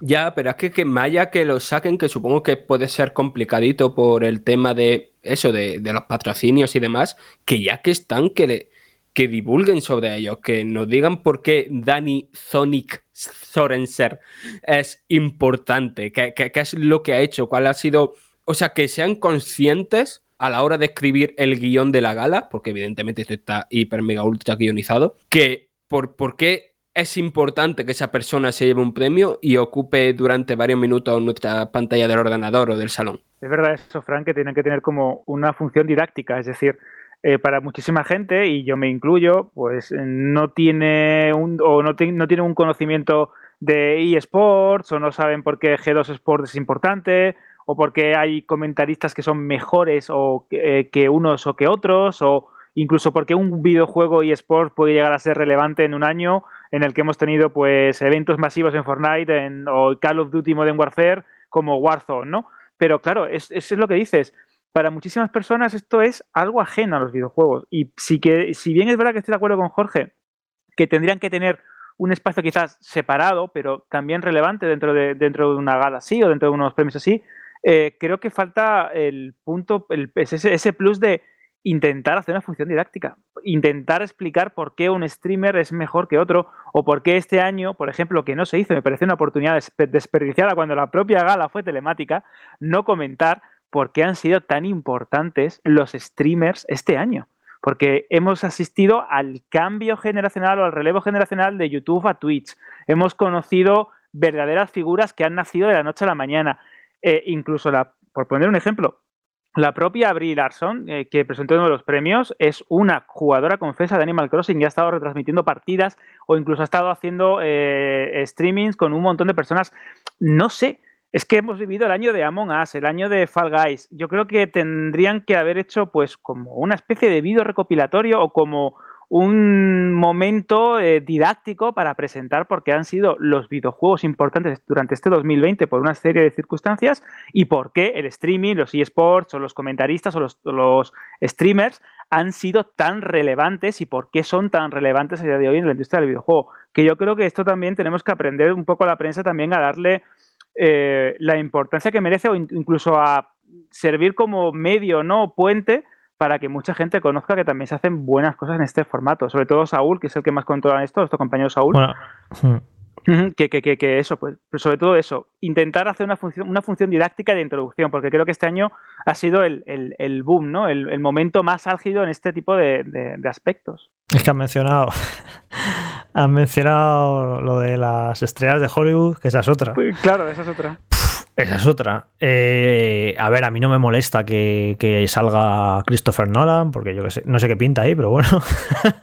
Tom Holland tiene sentido porque Tom Holland está eh, rodando la película de Uncharted y estuvo gracioso dando paso a Nolan North, el actor de Nathan Drake.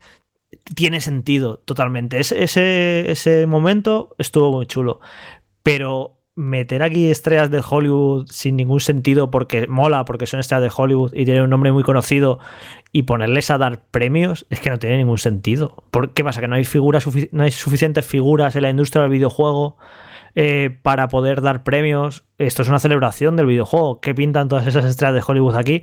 No lo entiendo. Y esto, no, a ver, no es la primera vez que pasa, pero no sé, yo sí tengo la sensación de que este año ha habido demasiadas estrellas de Hollywood dando premios. Otros años ha habido alguna, una, dos, tres, pero este año había un montón. Y todavía, y bueno, Keanu Reeves tiene sentido, porque joder, es un personaje de Cyberpunk 2077. O sea, cuando tiene un sentido, eh, guay, tráete a un actor, a un director, pero porque sí, traer, porque mola de decir que tienes a Brie Larson, a no sé qué. Eh, que porque sí, porque es como, es que si meto aquí a un don nadie, si traigo a Ken Levine a entregar un premio, la gente va a decir quién es Ken Levine. ¿Sabes?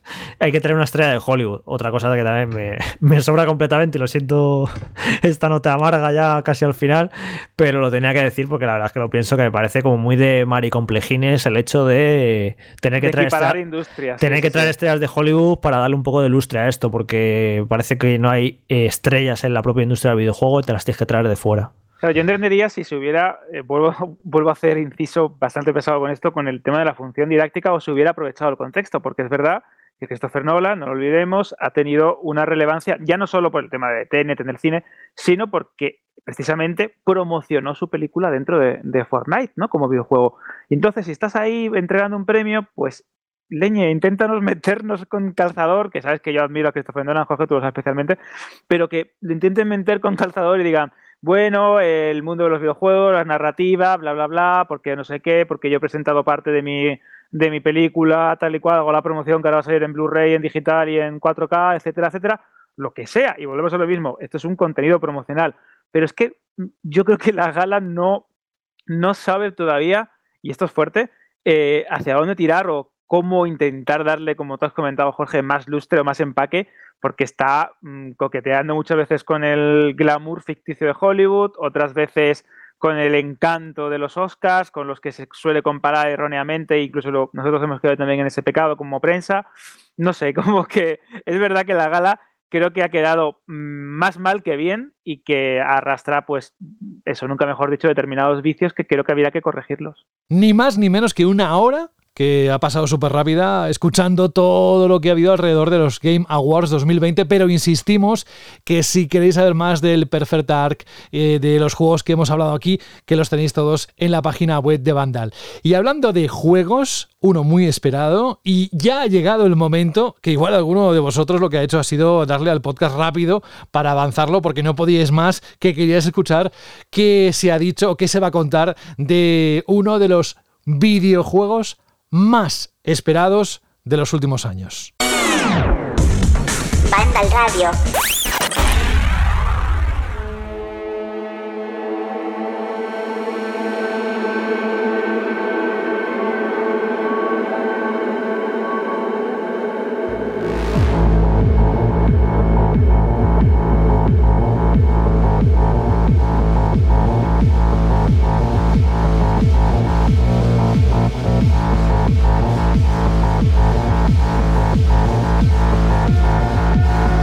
Esto, ya solo con escucharlo, ¿eh?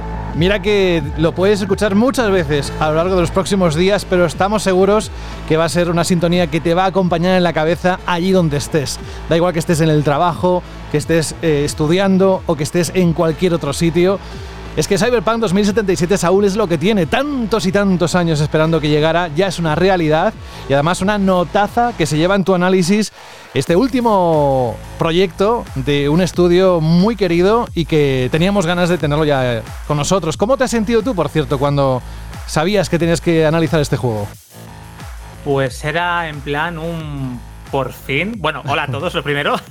era en plan un por fin, porque todavía recordaba que el mayo de 2012 en una especie de evento P3, P3 o conferencia que hacía CD Projekt Red para hablar precisamente de lo que llevaban desarrollado de The Witcher 3 y metieron un pequeño teaser de su siguiente proyecto que era este Cyberpunk 2077 que está basado en un juego de rol de mesa de Mike Pondsmith que es Cyberpunk 2020 eh, y yo como buen rolero, Alberto lo sabe que también es hmm. rolero de los míos, de los de jueguito de mesa pues tenía muchas ganas porque es que el juego en sí, que yo había jugado algunas partidas al juego de mesa y la ambientación me parecía una barbaridad súper oscura, súper tétrica, eh, nada amigable con el jugador y eso todo se replica en este Cyberpunk 2077 que a nivel de inmersión es una auténtica salvajada. Hay una cosa que quiero preguntarte ya de entrada, porque se está hablando mucho y no sé hasta qué punto alguien que todavía no le ha echado el guante, vamos, eh, si no será en los próximos días o en las próximas semanas, cada uno que decida cuándo lo quiere jugar, pero el nivel de bugs es tan alto que impide una experiencia a la altura de lo que se espera de un estudio así.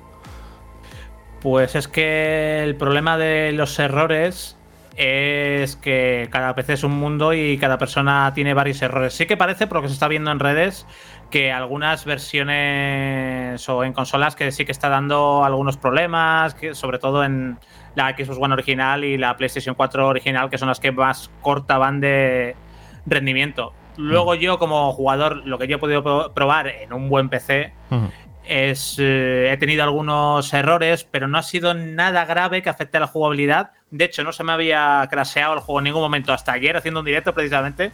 O sea que si después de 38 horas no se me había crasheado ninguna vez es un buen indicativo.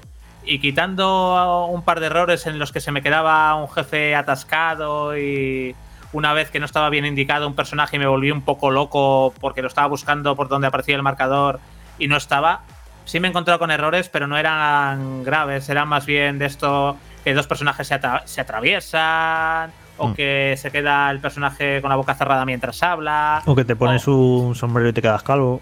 El sombrero y te quedas calvo se me pasó ayer también en el directo, sí. Y debe ser un, un bug recurrente. Lo que pasa es que yo nunca me había puesto un, un, casco porque no me gustaba a nivel estético y prefería renunciar al casco, te lo, te lo digo de verdad, que tenerlo, que tenerlo puesto. pero bueno o se te escapa el pajarito por la bragueta. Y ese error mola porque eh, le está pasando a mucha gente y es de esos que piensas ya que si no es un poco intencionado para, para hacer el juego más viral todavía de lo que ya es, porque la verdad es que es bastante gracioso.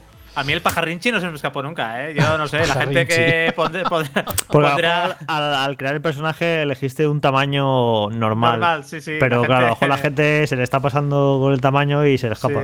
El negro del WhatsApp en Cyberpunk 2077, sí, sí. Oye, hablando de errores, y ya entramos en, lo que es la parte del análisis de, este Cyberpunk 2077, quizás estamos cometiendo un error eh, porque estamos presuponiendo que todo el mundo que nos escucha sabe de qué va este juego. Eh, hemos hablado tanto en los últimos años de él y sobre todo en los últimos meses, Saúl, así que te pediría un pequeño ejercicio de ponnos en situación qué es Cyberpunk y luego qué has encontrado alrededor de esta obra esperadísima. Bueno, pues eh, eh, Cyberpunk 2077 es un juego ambientado en un futuro alternativo. Está ambientado en la Tierra, no esperéis un, que esté ambientado en un planeta o en un mundo imaginario. Es un futuro alternativo de la Tierra y gira todo en torno a una gran ciudad, una gran urbe llamada Night City, ya que el mundo pues ha habido un montón de guerras y está controlado por corporaciones que son enormes, por Arasaka, por Militech y por otras tantas que dominan el mundo de pe a pa y que hacen pues que el resto de la humanidad pues sean unos mequetreces y que solo esa gente tenga la gloria. Y bueno, como en cualquier ambientación cyberpunk podéis esperar eh, mucha violencia, muchos malos ratos, un montón de ciberimplantes, muchas luces de neón y, y un poco de un poco de cine negro en el futuro, podríamos decirlo así. Muy bien, pues gracias por ya ponernos en ese escenario. Y a partir de aquí, cuando te metiste dentro del juego, ¿qué te ha llamado la atención? ¿Qué debe saber el oyente de Banda al Radio? Que, por cierto, no hace falta que lo diga, tenéis, por supuesto, el análisis en la página web y mucho más material.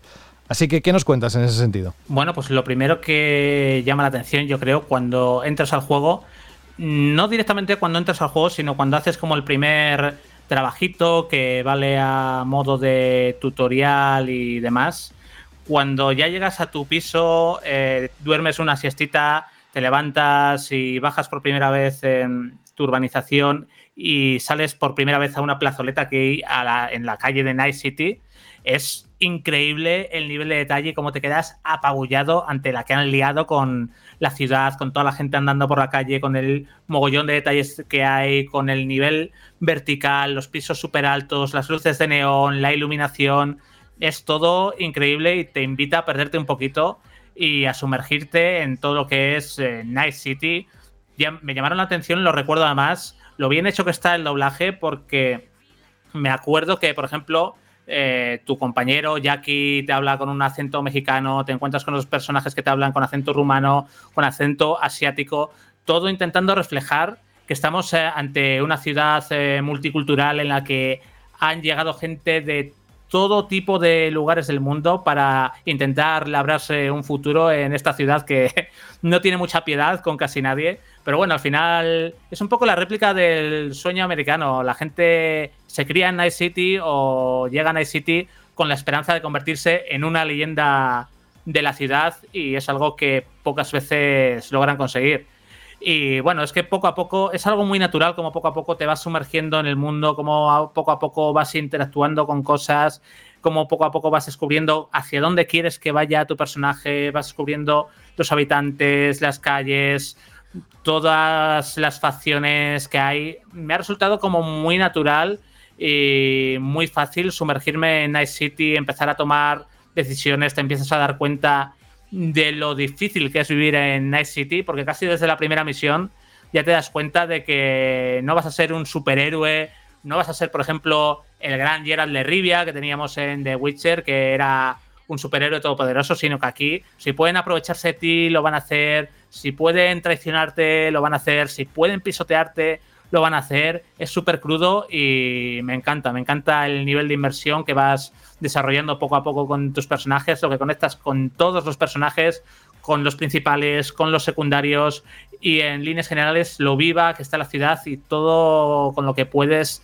interactuar me parece una auténtica pasada. Es como tener una vida alternativa en una nueva ciudad virtual que se llama Night City. Y vamos, es que me he sumergido, me, me ha llegado hasta el tuétano en ese sentido.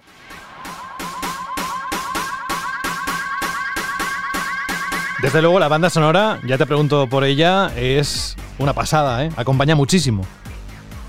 Es una banda sonora que casi toda la banda sonora es propia de CD Projekt Red. Tiene el mismo compositor que se encargó de, de Witcher 3, eh, que ha estado detrás de, de, las composiciones. Luego tiene a diferentes grupos invitados que había, me comentaba antes Fran fuera de micro, que había uno de sus grupos que le gusta mucho que ha trabajado para esta para este Cyberpunk 2077 y la banda sonora es genial apetece muchísimo montarte en el coche y ponerte los 30 principales que, existen en el juego o cualquier otra emisora y cada una de ellas tiene temas diferentes. Los 30 principales pues tienen mucho reggaetón, mucha música urbana, hay emisoras de rock, hay emisoras de tecno duro que pegan muy, por ejemplo como esto, que pegan muy pero que muy bien con esta estética futurista. En general, tanto en la banda sonora como en el tema del doblaje y el sonido, el trabajo de CD Projekt es épico en este sentido. Saúl, yo te quería preguntar eh, sobre varias cosas, pero primero te voy a preguntar de dos antes de que se me vayan de la cabeza. Lo primero es, ¿qué equilibrio hay entre la importancia de la trama principal, ¿no? De la historia y esa misión secundaria que se nos dijo que se iban a entrelazar entre la misión principal o que iba a tener importancia en la misión principal. O sea, ¿hasta qué punto esas secundarias se sienten como algo externo a la historia y, si realmente son importantes. Y la otra pregunta es, ¿habrá mucha gente eh, escuchándonos ahora mismo que solo tenga equipo One o que solo tenga PlayStation 4 y que esté en plan de pensando a lo mejor de hasta que no tenga las próximas consolas, pues no me lo compro y paso de, de, de este Cyberpunk hasta que tenga un buen cacharro donde jugarlo. Pero ¿hasta qué punto es importante la parte gráfica del juego para disfrutar de todo lo demás? A ver, eh, vamos a comenzar por orden. Primero con el tema de las secundarias. Las secundarias son tan importantes que las propias secundarias alteran notablemente el final de la partida. Dependiendo de los caminos que hayas tomado con misiones secundarias en este Cyberpunk 2077, vas a tener posibilidades y finales diferentes que solo tienes si te sumerges en el mundo de Night City, en la ciudad de Night City, y accedes a esas secundarias que además están puestas como muy orgánicas y se entrelazan muy bien con la trama principal. Y de hecho, en la primera partida que jugué, eh, que teníamos poco tiempo para hacer el análisis y tuve que ir un poco a machete, pero aún así decidí eh, coger un camino de secundarias que me llegara a un final único y luego en una segunda partida que, que pude jugar. Eh, ya lo he ido disfrutando el juego con, con más mimo. Y vamos, las secundarias son súper importantes y cuentan historias súper, súper interesantes. Luego también hay secundarias más típicas de objetivos y de conseguir algunas cositas. Eh, de objetos y demás para el juego que también influyen, pero de otra manera. Pero hay muchas secundarias de muchos personajes que parecen secundarios, pero acaban siendo realmente relevantes y que influyen mucho en, el final de la partida, hasta, te digo, hasta el punto de que cambias el final notablemente haciendo ciertas secundarias o no haciéndolas, dependiendo del, camino que escojas. Luego el tema de las consolas, pues es que no he visto más allá de algún meme en Twitter, no he visto el juego en PlayStation 4 en la FAT, que se suele llamar, o la primera Xbox One, así que no sé decírtelo. Eh, a mí, a nivel gráfico, empecé a poderlo jugar con todo a ultra, con el ray tracing y todo. Me parece que contribuye muchísimo a lo que es el aspecto de la ciudad, al sentir los reflejos de las luces de, las luces de neón, los, eh, la niebla, todas las luces volumétricas, todos los efectos en pantalla, me parece súper especial poder disfrutarlo así.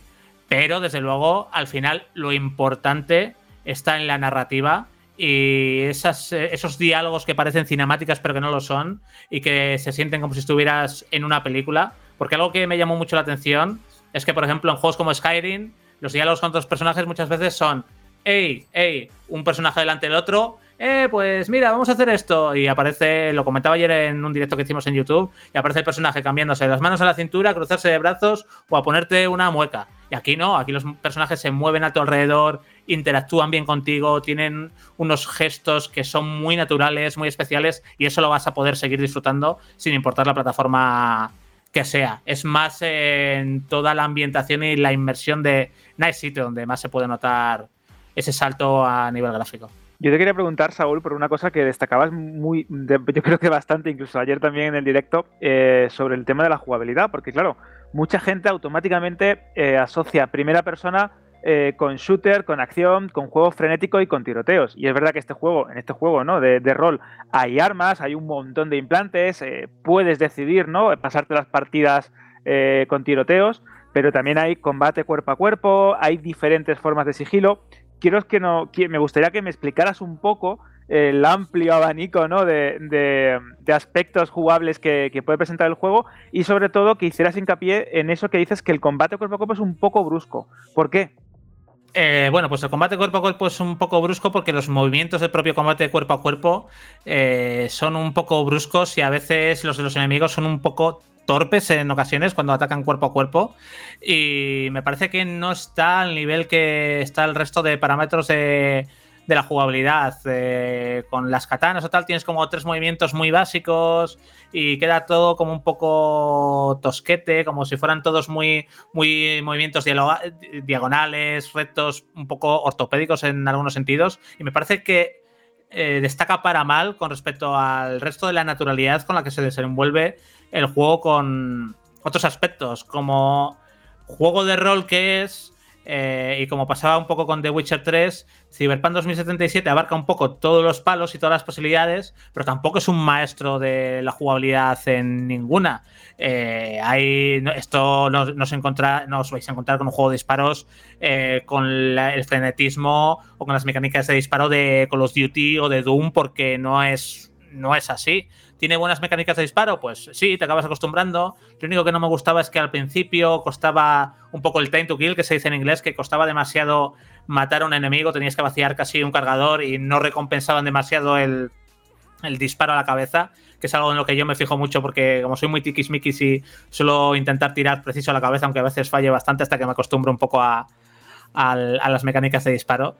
Eh, pero bueno, en líneas generales puedes optar por, por mil y una cosas para hacer. Yo, por ejemplo, eh, en estos juegos de rol, para los shooters ya tengo los shooters, y en estos juegos de rol me gusta más ir con sigilo, iba con cuidadito, escondido en las sombras, me acercaba por detrás a los enemigos, les lanzaba un cuchillo, o cogía, les agarraba por el cuello y les mataba, o les ponía a echar una siestecita, escondía su cuerpo en un cajón, o utilizaba mis habilidades para hackear ciertos objetos, para coger una cafetera y encenderla de repente y que, eh, que empezara a sonar para distraer a un enemigo y pasar por detrás de él sin que me viera, o para coger y como casi todo el mundo aquí tiene ciberimplantes, que son muy importantes en la partida, puedes incluso, si eres lo suficientemente hábil con los hackeos, meterte en los implantes de, un enemigo, eh, resetearle la visión porque lo dejas ciego unos segundos o incluso provocarle un ligero daño continuo sobrecalentándole los sistemas. Tiene muchísimas opciones que puedes explorar y no es solo, venga, voy a combatir y voy a pegar disparos y ya está, no, tienes eso, la acción de los hackeos, hay algunos problemas que también puedes solucionar con el diálogo, puedes colarte por los sitios si tienes una buena habilidad de técnica para forzar cerraduras, puedes utilizar el sigilo, en general tienes bastantes abanicos de posibilidades para poder afrontar las diferentes misiones y situaciones.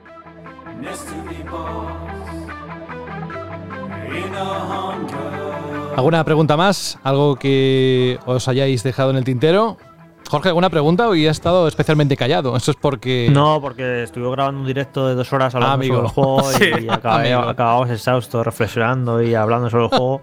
Y ya, bueno, ya eh, este fin de semana me pondré con él y los próximos días le daré mucha caña porque quiero saber si luego cuando elijamos nuestros juegos favoritos del año, pues quiero ver si lo meto ahí, ¿no? Que, que imagino que sí, porque es un juego que ofrece todo lo que a mí me gusta en una, en una aventura todas estas posibilidades jugables, el, un universo también construido tan rico y tan interesante en cuanto a temas sociales, políticos, económicos, todo esto me, fascina el, el Cyberpunk.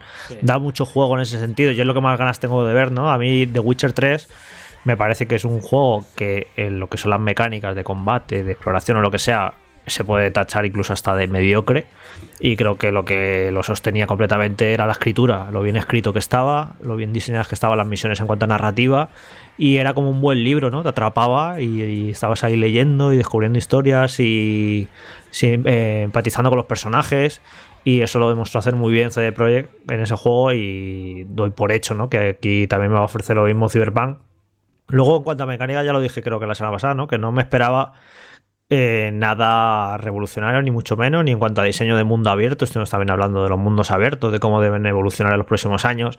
Y parece que es un juego bastante conservador en ese sentido. También creo que fruto del largo desarrollo que ha tenido, ¿no? Eh, tantos años de desarrollo, al final un diseño de misión o una idea jugable de hace cinco años que pudieran haber tomado, a lo mejor ahora en pleno 2020, pues se puede ver un tanto, no sé, no sé si anticuado, pero sí que poco sorprendente, ¿no? Pero sí que yo apuesto todo en este juego a eso, a, que los personajes, ese carisma del que hablaba Saúl de los personajes, eh, todas esas historias, pues eso, quiero que me enganche por ahí, por toda la, parte narrativa. Y, ya me demostró The Witcher 3 que, un juego se puede sostener completamente simplemente por la narrativa y eso es lo que espero de Cyberpunk.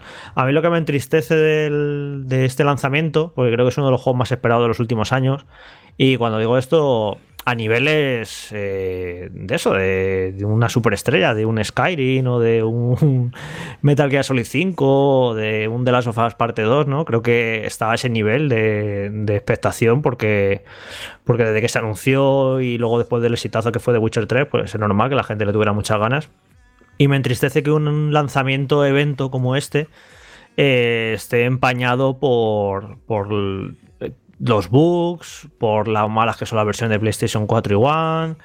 Y me da mucha pena, la verdad. Y bueno, pues no sé quién tendrá la culpa. Evidentemente la culpa será entre muchos, entre el estudio que a pesar de varios retrasos no ha podido lanzar el juego lo suficientemente pulido, eh, culpa de las distribuidoras, de los accionistas que habrán dicho, no, no, esto no se retrasa más, esto tiene que salir estas navidades, como sea.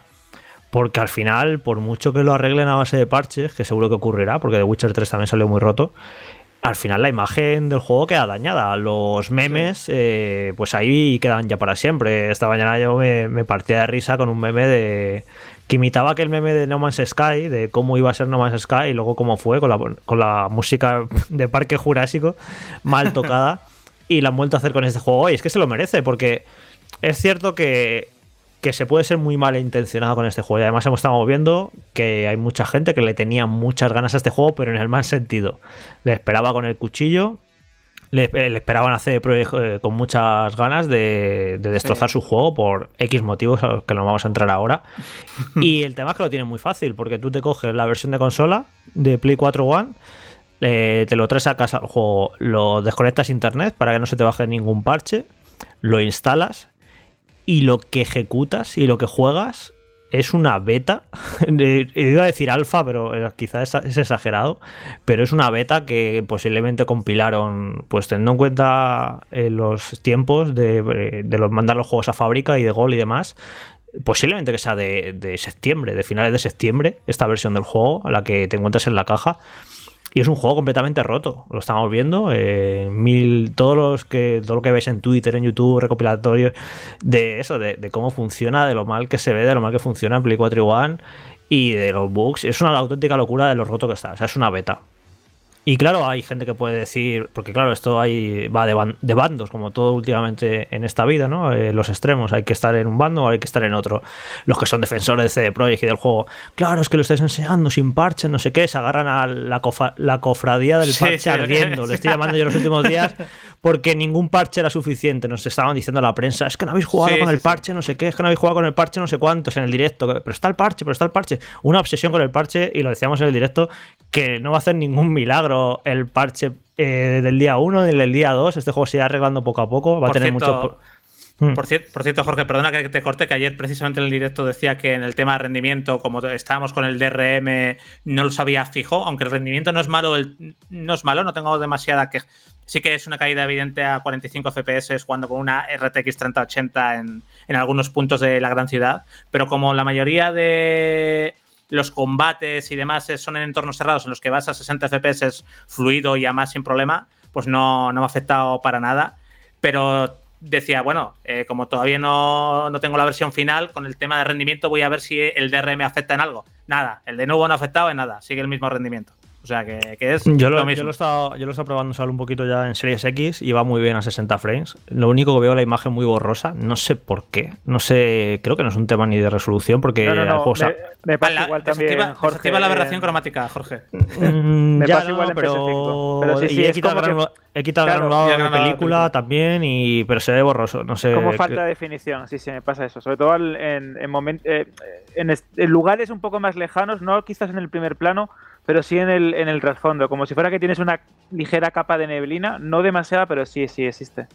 Sí, pero bueno, que se mueve muy bien y tal, y es completamente disfrutable. Pero lo que, lo que decía, ¿no? Que, que eso, que, que puede haber mala, mala fe y mala baba a la hora de subir ciertos errores, porque ya son ganas de, de coger el juego de consola, evitar parchearlo y ponerte a jugar y grabar mierdas, ¿no? Para, para desacreditar al juego un poco. Sí, de- Pero el caso es que que ellos sabían lo que se la, que se la jugaban haciendo eso. Sabía que ellos han puesto en eh, ellos han puesto en las tiendas un juego que está roto.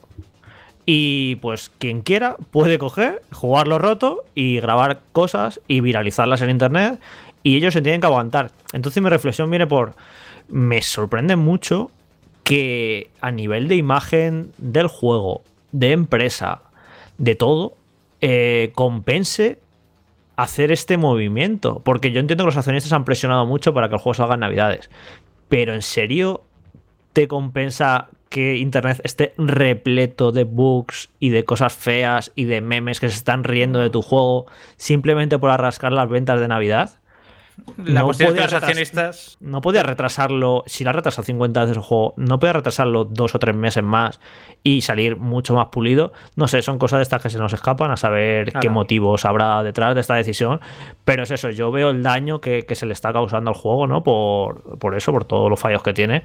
Y me sorprende que les compense, vamos, no sé. Pero bueno, que, que, se que ya, ya te digo, ¿eh? No estoy defendiendo el juego. Se merecen No, no, no. Todos los memes que saquen y más por poner en las tiendas un juego roto, que es algo que, hemos- porque por cierto, a lo que nos hemos acostumbrado en esta generación, que los juegos encaja lo que está en, la- en los juegos físicos, en los discos, son betas, y luego tú cuando llegas a casa le metes el parche del día no sé cuánto y ya se arregla, y nos han acostumbrado a eso en esta generación, y es curioso, ¿no? Como que el último juego de la generación, por así decirlo, Play 4 igual, sea el culmen de esta mala práctica Sí, sí, sí. sea un juego que, que eso, de que hace dos o tres meses que estaba a medio acabar y que le tienes que meter un parche de. No sé, tú, Alberto, tú te has comprado la versión física, ¿no? Claro, yo por ejemplo he puesto el disco, vienen dos discos, ¿no? Uno que es el de instalación y aproximadamente, estoy hablando de memoria, creo que eran unos 45 gigas aproximadamente de instalación. Y luego aparte tienes que descargarte otro parche que casualmente también son de 45 gigas, con lo cual yo creo instalas el juego, los archivos básicos y lo sustituyes con un parche Sí, sí, de día yo, uno. sí, sí, yo me lo he bajado. Sí, sí. está claro, está claro. Es como que el juego rehecho completamente. eso. Literalmente, Sí, sí, sí. literalmente. Sí, sí, pues eso, que nada, que es una pena que yo que sé, pues yo cuando, cuando salió Red Dead Redemption 2, pues estábamos hablando de lo maravilloso que es, de lo pulido que va, lo bien que funciona y, y hablas del juego, no hablas de, de la cantidad de mierdas que tiene Cyberpunk y me entristece, pues eso, porque es una gran obra que ahí ha trabajado un montón de gente que le habrá dado todo, de escritores, de diseñadores, de grafistas, de, me parece espectacular el diseño de arte que tiene y que todo ese trabajo, ese esfuerzo durante tantos años de tanta gente se vea empañado por los bugs, los errores y por las prisas de haberlo sacado quizá antes de lo que de la, de la cuenta, pues eso me entristece como apasionado de los videojuegos. Como empresa CD Projekt ni me da igual, ni me va ni me viene, no soy fan de ellos en particular, de hecho me- eh, los he criticado en el pasado, me parecen un poco populistas, pero me parece muy interesante lo que hacen y es eso, que, que es una pena, ¿no? Que un, Sí. de- un- un lanzamiento tan importante, pues eso, se vea empañado de esta manera. A mí me da pena también, Jorge. Uno, por el juego en sí, porque yo evidentemente he tenido bugs, pero no ha sido nada grave como, como para... Y aún así le bajé la nota por, por los bugs, pero no ha sido nada grave. Pero la gente... Me da pena por el juego en sí, porque con toda esta carne de meme haya gente que no pueda jugarlo en condiciones. Y me da pena también por los jugadores que tienen una PlayStation 4 normal y, o una Xbox One normal y que no pueden disfrutarlo y que se encuentran con una experiencia tan rota y tan mala. Que hay, hay gente que decía, bueno, pues lo devuelvo. Pues eh, si, si de verdad está tan mal, porque yo no lo juego en Play 4, cogí, devuélvelo y otra cosa. Porque también el jugador es, es lo primero. Y si no tiene una plataforma con la que pueda jugarlo, pues hacen bien en coger y devolver el producto. Es que de hecho, Saúl, yo estaba pensando también esta mañana, le estaba dando muchas vueltas porque he leído de todo. eh, tengo amigos que están jugando las versiones básicas de las consolas, tanto la de One de 2013 como la PS4 Slim, la versión básica del, del dispositivo de Sony. Y también tenemos que tener en cuenta que no es que estemos hablando de un mercado minoritario, es decir, hay muy poca gente que va a jugar a eh, Cyberpunk con la máxima calidad, con ray tracing, con HDR en 4K a 60 frames por segundo. Muy poca gente va a jugar en las condiciones, vamos a decir, óptimas o las, las mejores, las más exquisitas. Muy poquita gente. El grueso del mercado, no lo olvidemos, son personas que tienen una consola básica, el, el modelo estándar, que no es que sea mejor ni peor, sino simplemente ese modelo, tanto en PS4 como en One. Yo personalmente creo que esto es una falta de respeto al grueso de los jugadores que te van a comprar el juego. Porque es cierto que en PC venderá lo que no está en los escritos, pero gran parte de las ventas y posiblemente el mayor eh, grueso de los beneficios van a venir de las versiones de consolas. A mí esto me parece una falta de respeto ya no solo para el jugador de una Play o de una Xbox One, sino el jugador de consolas en general que no está preocupado de comprarse ni la mejor tele, ni el mejor dispositivo, ni el mejor sistema, simplemente para jugar a un juego. Entonces, aquí creo que también hay una práctica eh, comercial que creo que quizás no, no, lo vamos a ver ahora, pero sí a largo plazo le puede causar bastante daño a CD Projekt, porque si es verdad que con The Witcher eh, salió el juego como salió durante los primeros meses y se fue arreglando poco a poco, como ha comentado Jorge, y se solventó un poco también con esta campaña, como decía también Jorge hace poco, de populista de los DLC gratuitos, del soporte, etcétera, etcétera. Yo creo que esta jugando la, no, la, no la van a poder sí, pero... repetir. Claro, claro y, que no, Alberto, exacto. porque es que ahora, ahora ya CD Projekt, no, y CD Projekt ahora ya es mainstream, porque vamos a ver, seamos sinceros, CD Projekt antes de Witcher 3 no lo conocía nadie, no jugó ni Dios al de Witcher 1 y al de Witcher 2, y luego puede venir aquí quien quiera, no jugó ni Dios, el pelotazo de CD Projekt fue de Witcher 3, y ahora ya cuando, te, cuando eres mainstream ya te pueden caer palos por todos lados, porque también está de moda. Y, hacen, y, y evidentemente con esto no quiero defender a CD Projekt ni mucho menos. La gente que esté que tenga que jugar en una PlayStation 4 normal o en una Xbox One, si tiene todos los errores que están viendo por internet, que cojan y que devuelvan el juego y si CD Projekt tiene a bien, pues cuando esté arreglado que lo vuelvan a comprar y si no, pues puede que les pase factura, no, no hay más. Y luego hay, hay un mensaje que, que, se, que, en el que se puede caer de la superioridad esta del pecero, ¿no? De es que claro, es que la Play 4 y la One no dan para más, sí dan para más. Eh, poneros el de las sofás parte 2 en Play 4, la original, y flipad cómo se ve. O poneros Red Dead Redemption 2 en la Play 4 original. Se ve mucho mejor que este Cyberpunk en, en, en, la, en Play 4, me refiero. Entonces sí que dan para más. Otra cosa es que este motor de CD Projekt, el juego como está diseñado, no es escalable, no han podido, yo que sé, lo que sea, pero las consolas sí. Eh, yo os digo que los exclusivos de Sony, la Play 4 original, te los pones y son muy, muy dignos, ¿eh? se ven súper bien y funcionan súper bien. O sea que tampoco es excusa de no, es que las consolas no dan para, sí dan para más. No habéis podido por lo que sea, por temas técnicos, pero eh, sí que dan para más estas, estas consolas, vamos. Sí, sí, sí, o yo... sea, que justo esos dos juegos que mencionas, yo los jugué en la Play 4 estándar y vaya, como un rey. Pero que todo esto de Cyberpunk con la versión de consolas es algo que, o sea, creo que la solución es algo que se, ya me empecé a plantear el año pasado con Control, que es verdad que es un juego, mmm, entre comillas, mucho menos importante que este y tal, pero pasó un poco lo mismo, ¿no? De que lo que estaban mostrando en los trailers, que era una versión de PC que al final la, cual, la versión de cualquiera de las consolas veías que había un salto gráfico muy considerable y que también afectaba rendimiento y tal. Y ya en aquel momento dije, o sea, pensé, pero ¿por qué no hacen un trailer PC, un trailer consola o que, que enseñen realmente lo que la gente va a comprar? Y yo creo que es algo que la mayoría de la gente debería exigir. O sea, que sí, que me muestres tu trailer con las cosas con los gráficos a tope y tal, pero yo quiero ver cómo es el juego que, que voy a jugar yo, que van a jugar mi amigo y que va a jugar el 80% de la gente que está oyendo esto. Bueno, sí, esto, y esto, que, y esto... sí, sí, esto es súper importante también, que bueno, no lo hemos comentado, es que hay mil cosas que se podría comentar, pero evidentemente también se nos está criticando los medios porque, claro, el juego, eh, para poder analizarlo, no nos dieron alternativa, solo se podía analizar en PC. Yo lo entiendo, ¿no? Que quieren que eh, lo juegues en la mejor versión posible. Y les pedimos códigos de consola y no va a haber códigos de consola, ni siquiera el día antes del lanzamiento nos daban códigos de consola, o sea, estaban escondiendo el juego en consola. Eso eh, que la gente lo sepa y es muy, no sé si decir sucio, pero sí es una mala práctica por parte de CD Projekt, porque eh, si, no, no, si no querían que viéramos el juego en consola es porque estaban escondiendo algo.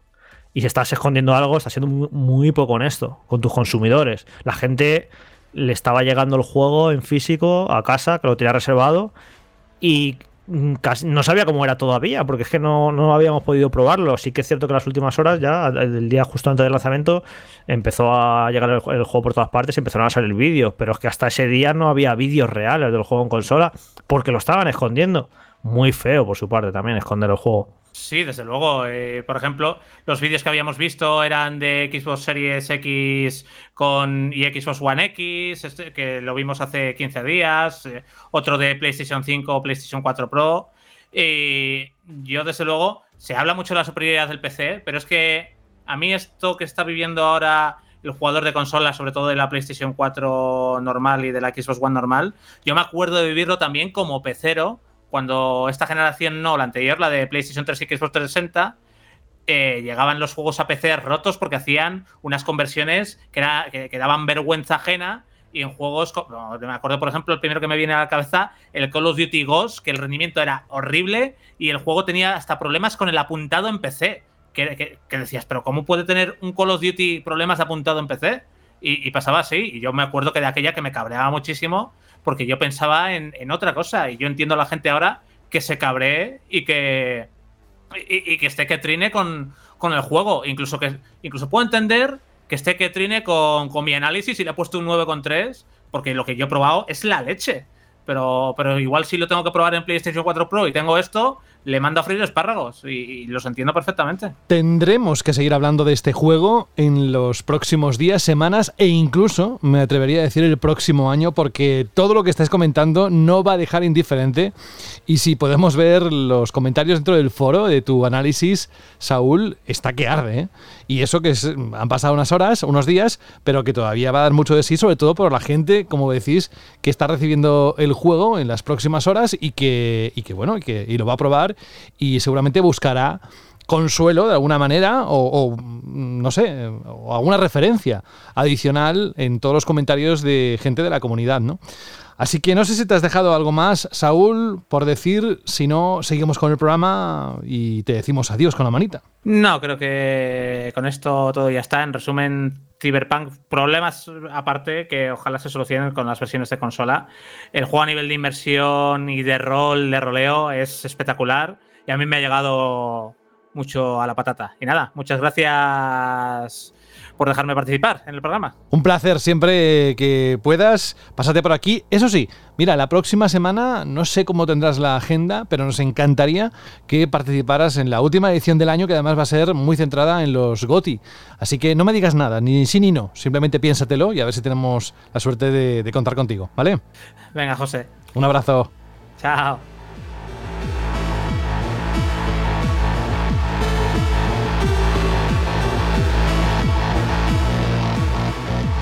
Ey, ey, ey, espera, espera. Vamos ahora con el contenido del programa de Banda Radio. Continúa esto, ¿eh? Sí. Pero dedícame unos segundos, porque quiero hacerte una pregunta que, según cómo me respondas, te voy a contar yo algo muy interesante. ¿Has visto los estilos tan peculiares, tan chulos que hay en algunos personajes de Cyberpunk 2077? ¿A que sí? Cómo llevan, por ejemplo, el pelo o mm, la barba muy perfilada o de aquella manera. ¿Tú tienes algo así en mente? ¿Te gustaría tenerlo tú también? Pues entonces olvídate de la máquina de afeitar tradicional y concéntrate en lo que te voy a contar. Un revolucionario concepto llamado Philips One Blade. Te dejará con la boca abierta.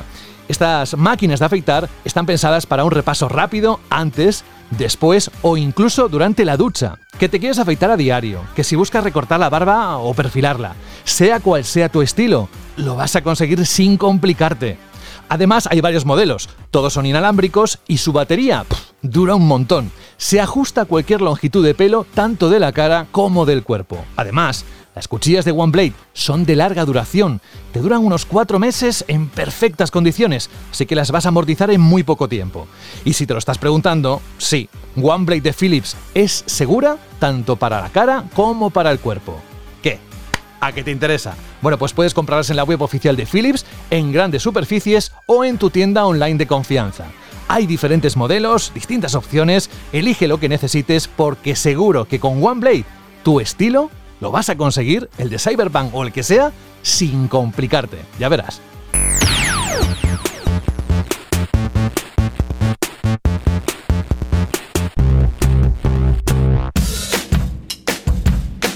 Ahí llega, con nuevo disco. Ah, este no es el nuevo disco, ya lo sabéis. Eh, Si yo digo algo así, vamos, no sé si quedaría algo de mí en los próximos minutos, porque alguien se encargaría de ponerme en mi sitio y decir, no, no, esto es de ese tema que fue de no sé qué año, no sé qué disco, que hace no sé qué número en su discografía, que se lo sabe todo, Alberto. Oye, Alberto, eh, vamos a con el tema de la Shirley Pregunta, porque estamos con la sintonía de la sección, pero hay algo que tenemos que retomar que iniciamos la semana pasada. Exacto, va a ser una chirly un poquito distinta porque lo que queremos es recordaros que tenéis todavía una semana extra para escoger vuestros juegos del año. Porque la pregunta Shirley de la semana pasada y que volvemos a repetir esta semana, no os preocupéis que las respuestas llegarán la semana que viene, tanto en audio como en texto, en iBox, es cuáles son vuestros juegos del año. Que quiero que me escojáis tres, repito, tres, y que lo compartáis con nosotros. Eso, intentar ser lo más breve posible, tanto en audio como en texto, para que tengáis todos cabida en el programa de la semana que viene, porque, repito, y José estaba también realmente abrumado, tenemos una cantidad de respuestas, tanto en audio como en iVoox, que es alucinante. Sí, por eso vamos a hacer que todos tengáis ese huequecillo, bien a través del texto si no os animáis a mandar el audio a radio.bandal.net o si queréis en un, nada, 30 segundos máximo, contadnos, además lo han demostrado ¿eh? los oyentes en los que hemos recibido, Alberto, que se puede hacer perfectamente, así que tres juegos, cuáles son vuestros GOTI, directamente en audio, lo mandáis a radio.bandal.net y lo intercalaremos la próxima semana en el último programa del 2020, uno muy especial que sabéis que tiene su cita cada año al final cuando nos despedimos hasta el siguiente, que nada, tampoco pasan mucho, muchas semanas. Pero bueno, vamos a lo que seguramente también muchos estáis esperando, porque la semana pasada no dijimos nada, pero ojo, porque sigue habiendo ofertas de tu tienda de videojuegos que sabéis que es nuestro patrocinador de Banda Radio. Y tenemos una pequeña lista que son algunos, nada, un aperitivo de las ofertas que tienen para esos juegos que estamos hablando, Alberto, que ya se han puesto a la venta este año y que pueden formar parte de esa cesta de Navidad que cada uno se puede autorregalar. Claro, es que de hecho tenemos eh, un trío de ofertas, y nunca mejor dicho, con algunos de los videojuegos más importantes de estos últimos meses. A ver, y a ver. buen seguro, y, a- y ojo a esto, a buen seguro el deseo de más de uno para Reyes o Navidades. Os voy a decir las, las ofertas que tenemos en tu tienda de videojuegos. Por ejemplo, tenemos una promo de, de Ubisoft con Watch Dogs Legion por 42 euros y la edición Legion Gold Edition por 55,99 gastos de envío gratuitos. Y también podéis disfrutar, como yo lo estoy haciendo los últimos días, de uno de los juegos que me ha sorprendido. Quita que no sea uno de mis... Uy, tengo eco. Qué bien. Puedo cantar en un karaoke. Hello. Eh, eh, que decía que me despisto. Que es uno de los juegos que podría yo incluir dentro de mi tríade de Gotis para la próxima semana. Estoy hablando del Immortal Phoenix Rising, que por 55,99 euros o la Gold Edition por 89,90 euros con los gastos de envío gratuitos puede ser vuestro y os va a flipar. Si queréis el análisis lo tenéis en la página web de Vandal. Y por último, Alberto. Y por último tenemos el gran título de estas semanas que es Cyberpunk 2077, que lo tenéis por 56,48 tanto para Xbox One como para PS4 y una vez más gastos de envío gratuitos. Eso es. Y no olvidéis seguir a través de Instagram o Twitter, en las redes sociales, a arroba TTD Videojuegos, ¿eh? TTD Videojuegos, para conocer todas esas ofertas de primera mano en cuanto lo publiquen y los sorteos y los concursos que hacen habitualmente y sobre todo en esta época de Navidad a través de ahí. Pues creo que nos queda bien poquito, eso sí, eh, te voy a decir una cosa rápidamente, Alberto. Me encantaría que alguien, que no sea yo, incluyera el Immortal Phoenix Rising en su lista de, de Gotis. No sé si aparecerá, sí o no, pero esa sería mi ilusión. Oye, nos vamos, ¿no? Nos vamos yendo, poco a poco.